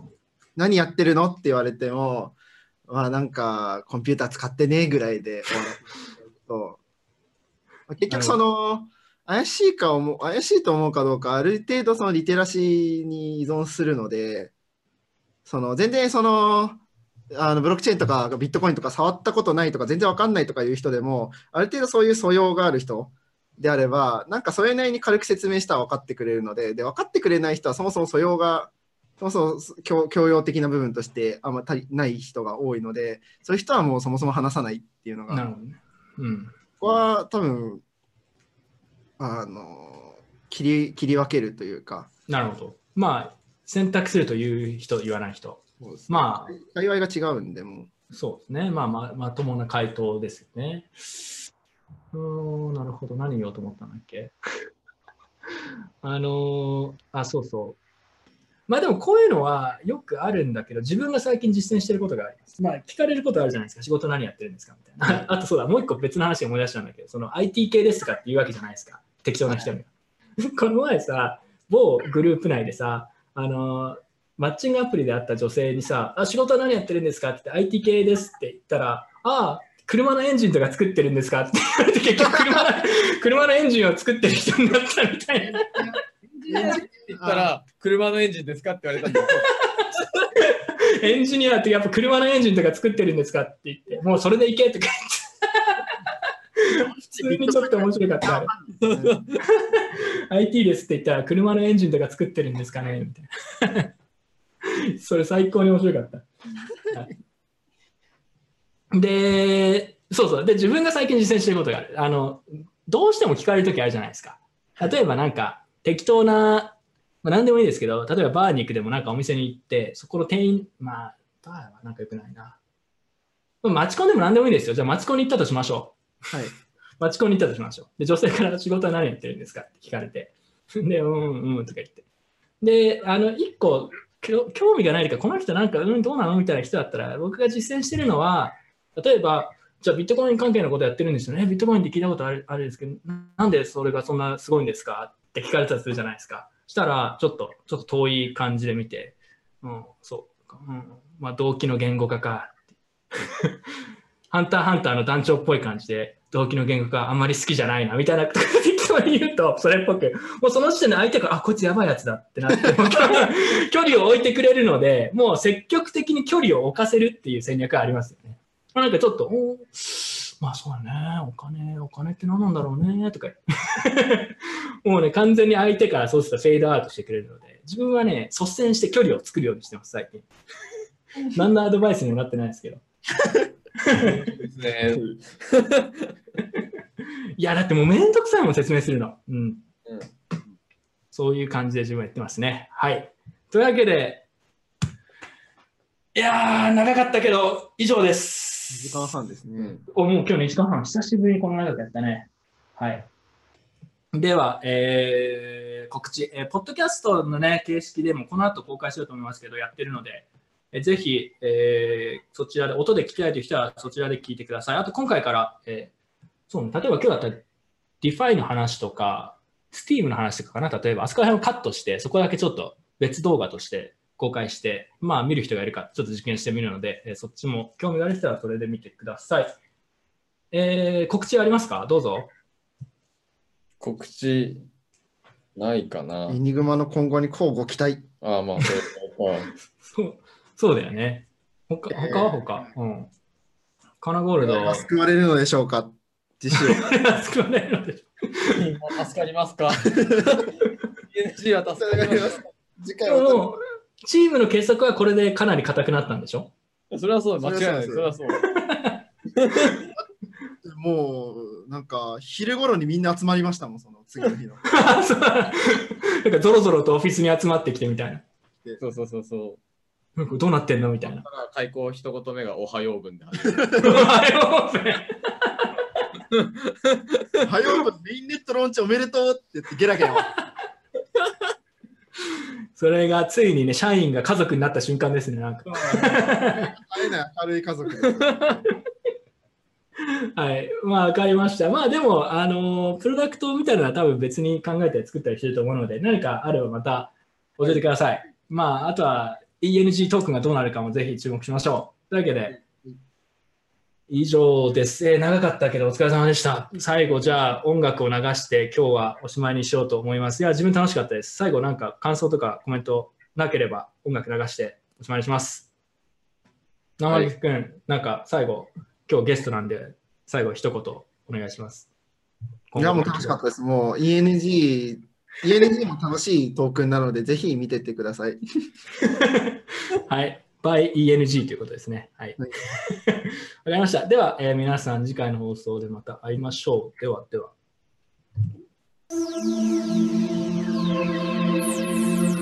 Big money, big money. Me that. What?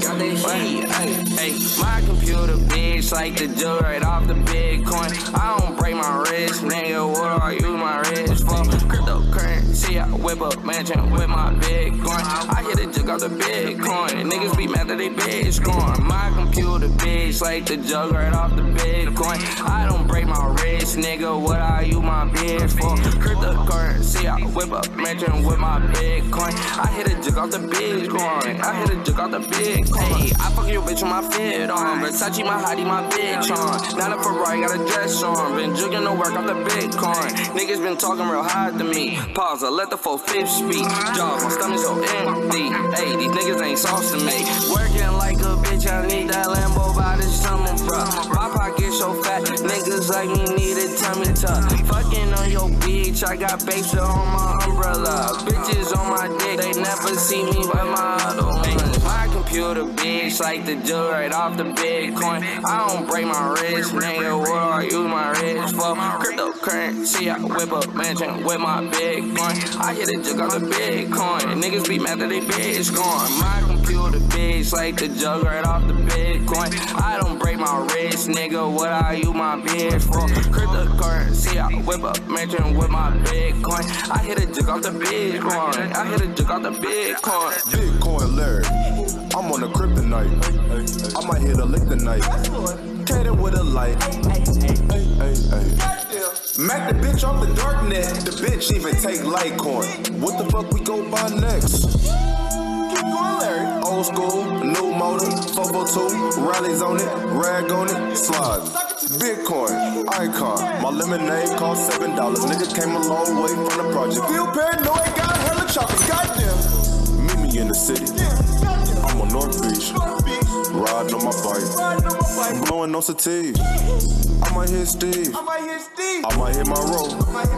I might make a hole. I Bitcoin. My computer bitch like the jug right off the Bitcoin. I don't break my wrist, nigga. What are you my wrist for? Cryptocurrency, I whip up mansion with my Bitcoin. I hit a jug off the Bitcoin. Niggas be mad that they bitch gone. My computer bitch like the jug right off the Bitcoin. I don't break my wrist, nigga. What are you my bitch for? Cryptocurrency, I whip up mansion with my Bitcoin. I hit a jug off the Bitcoin. I hit a jug off the Bitcoin.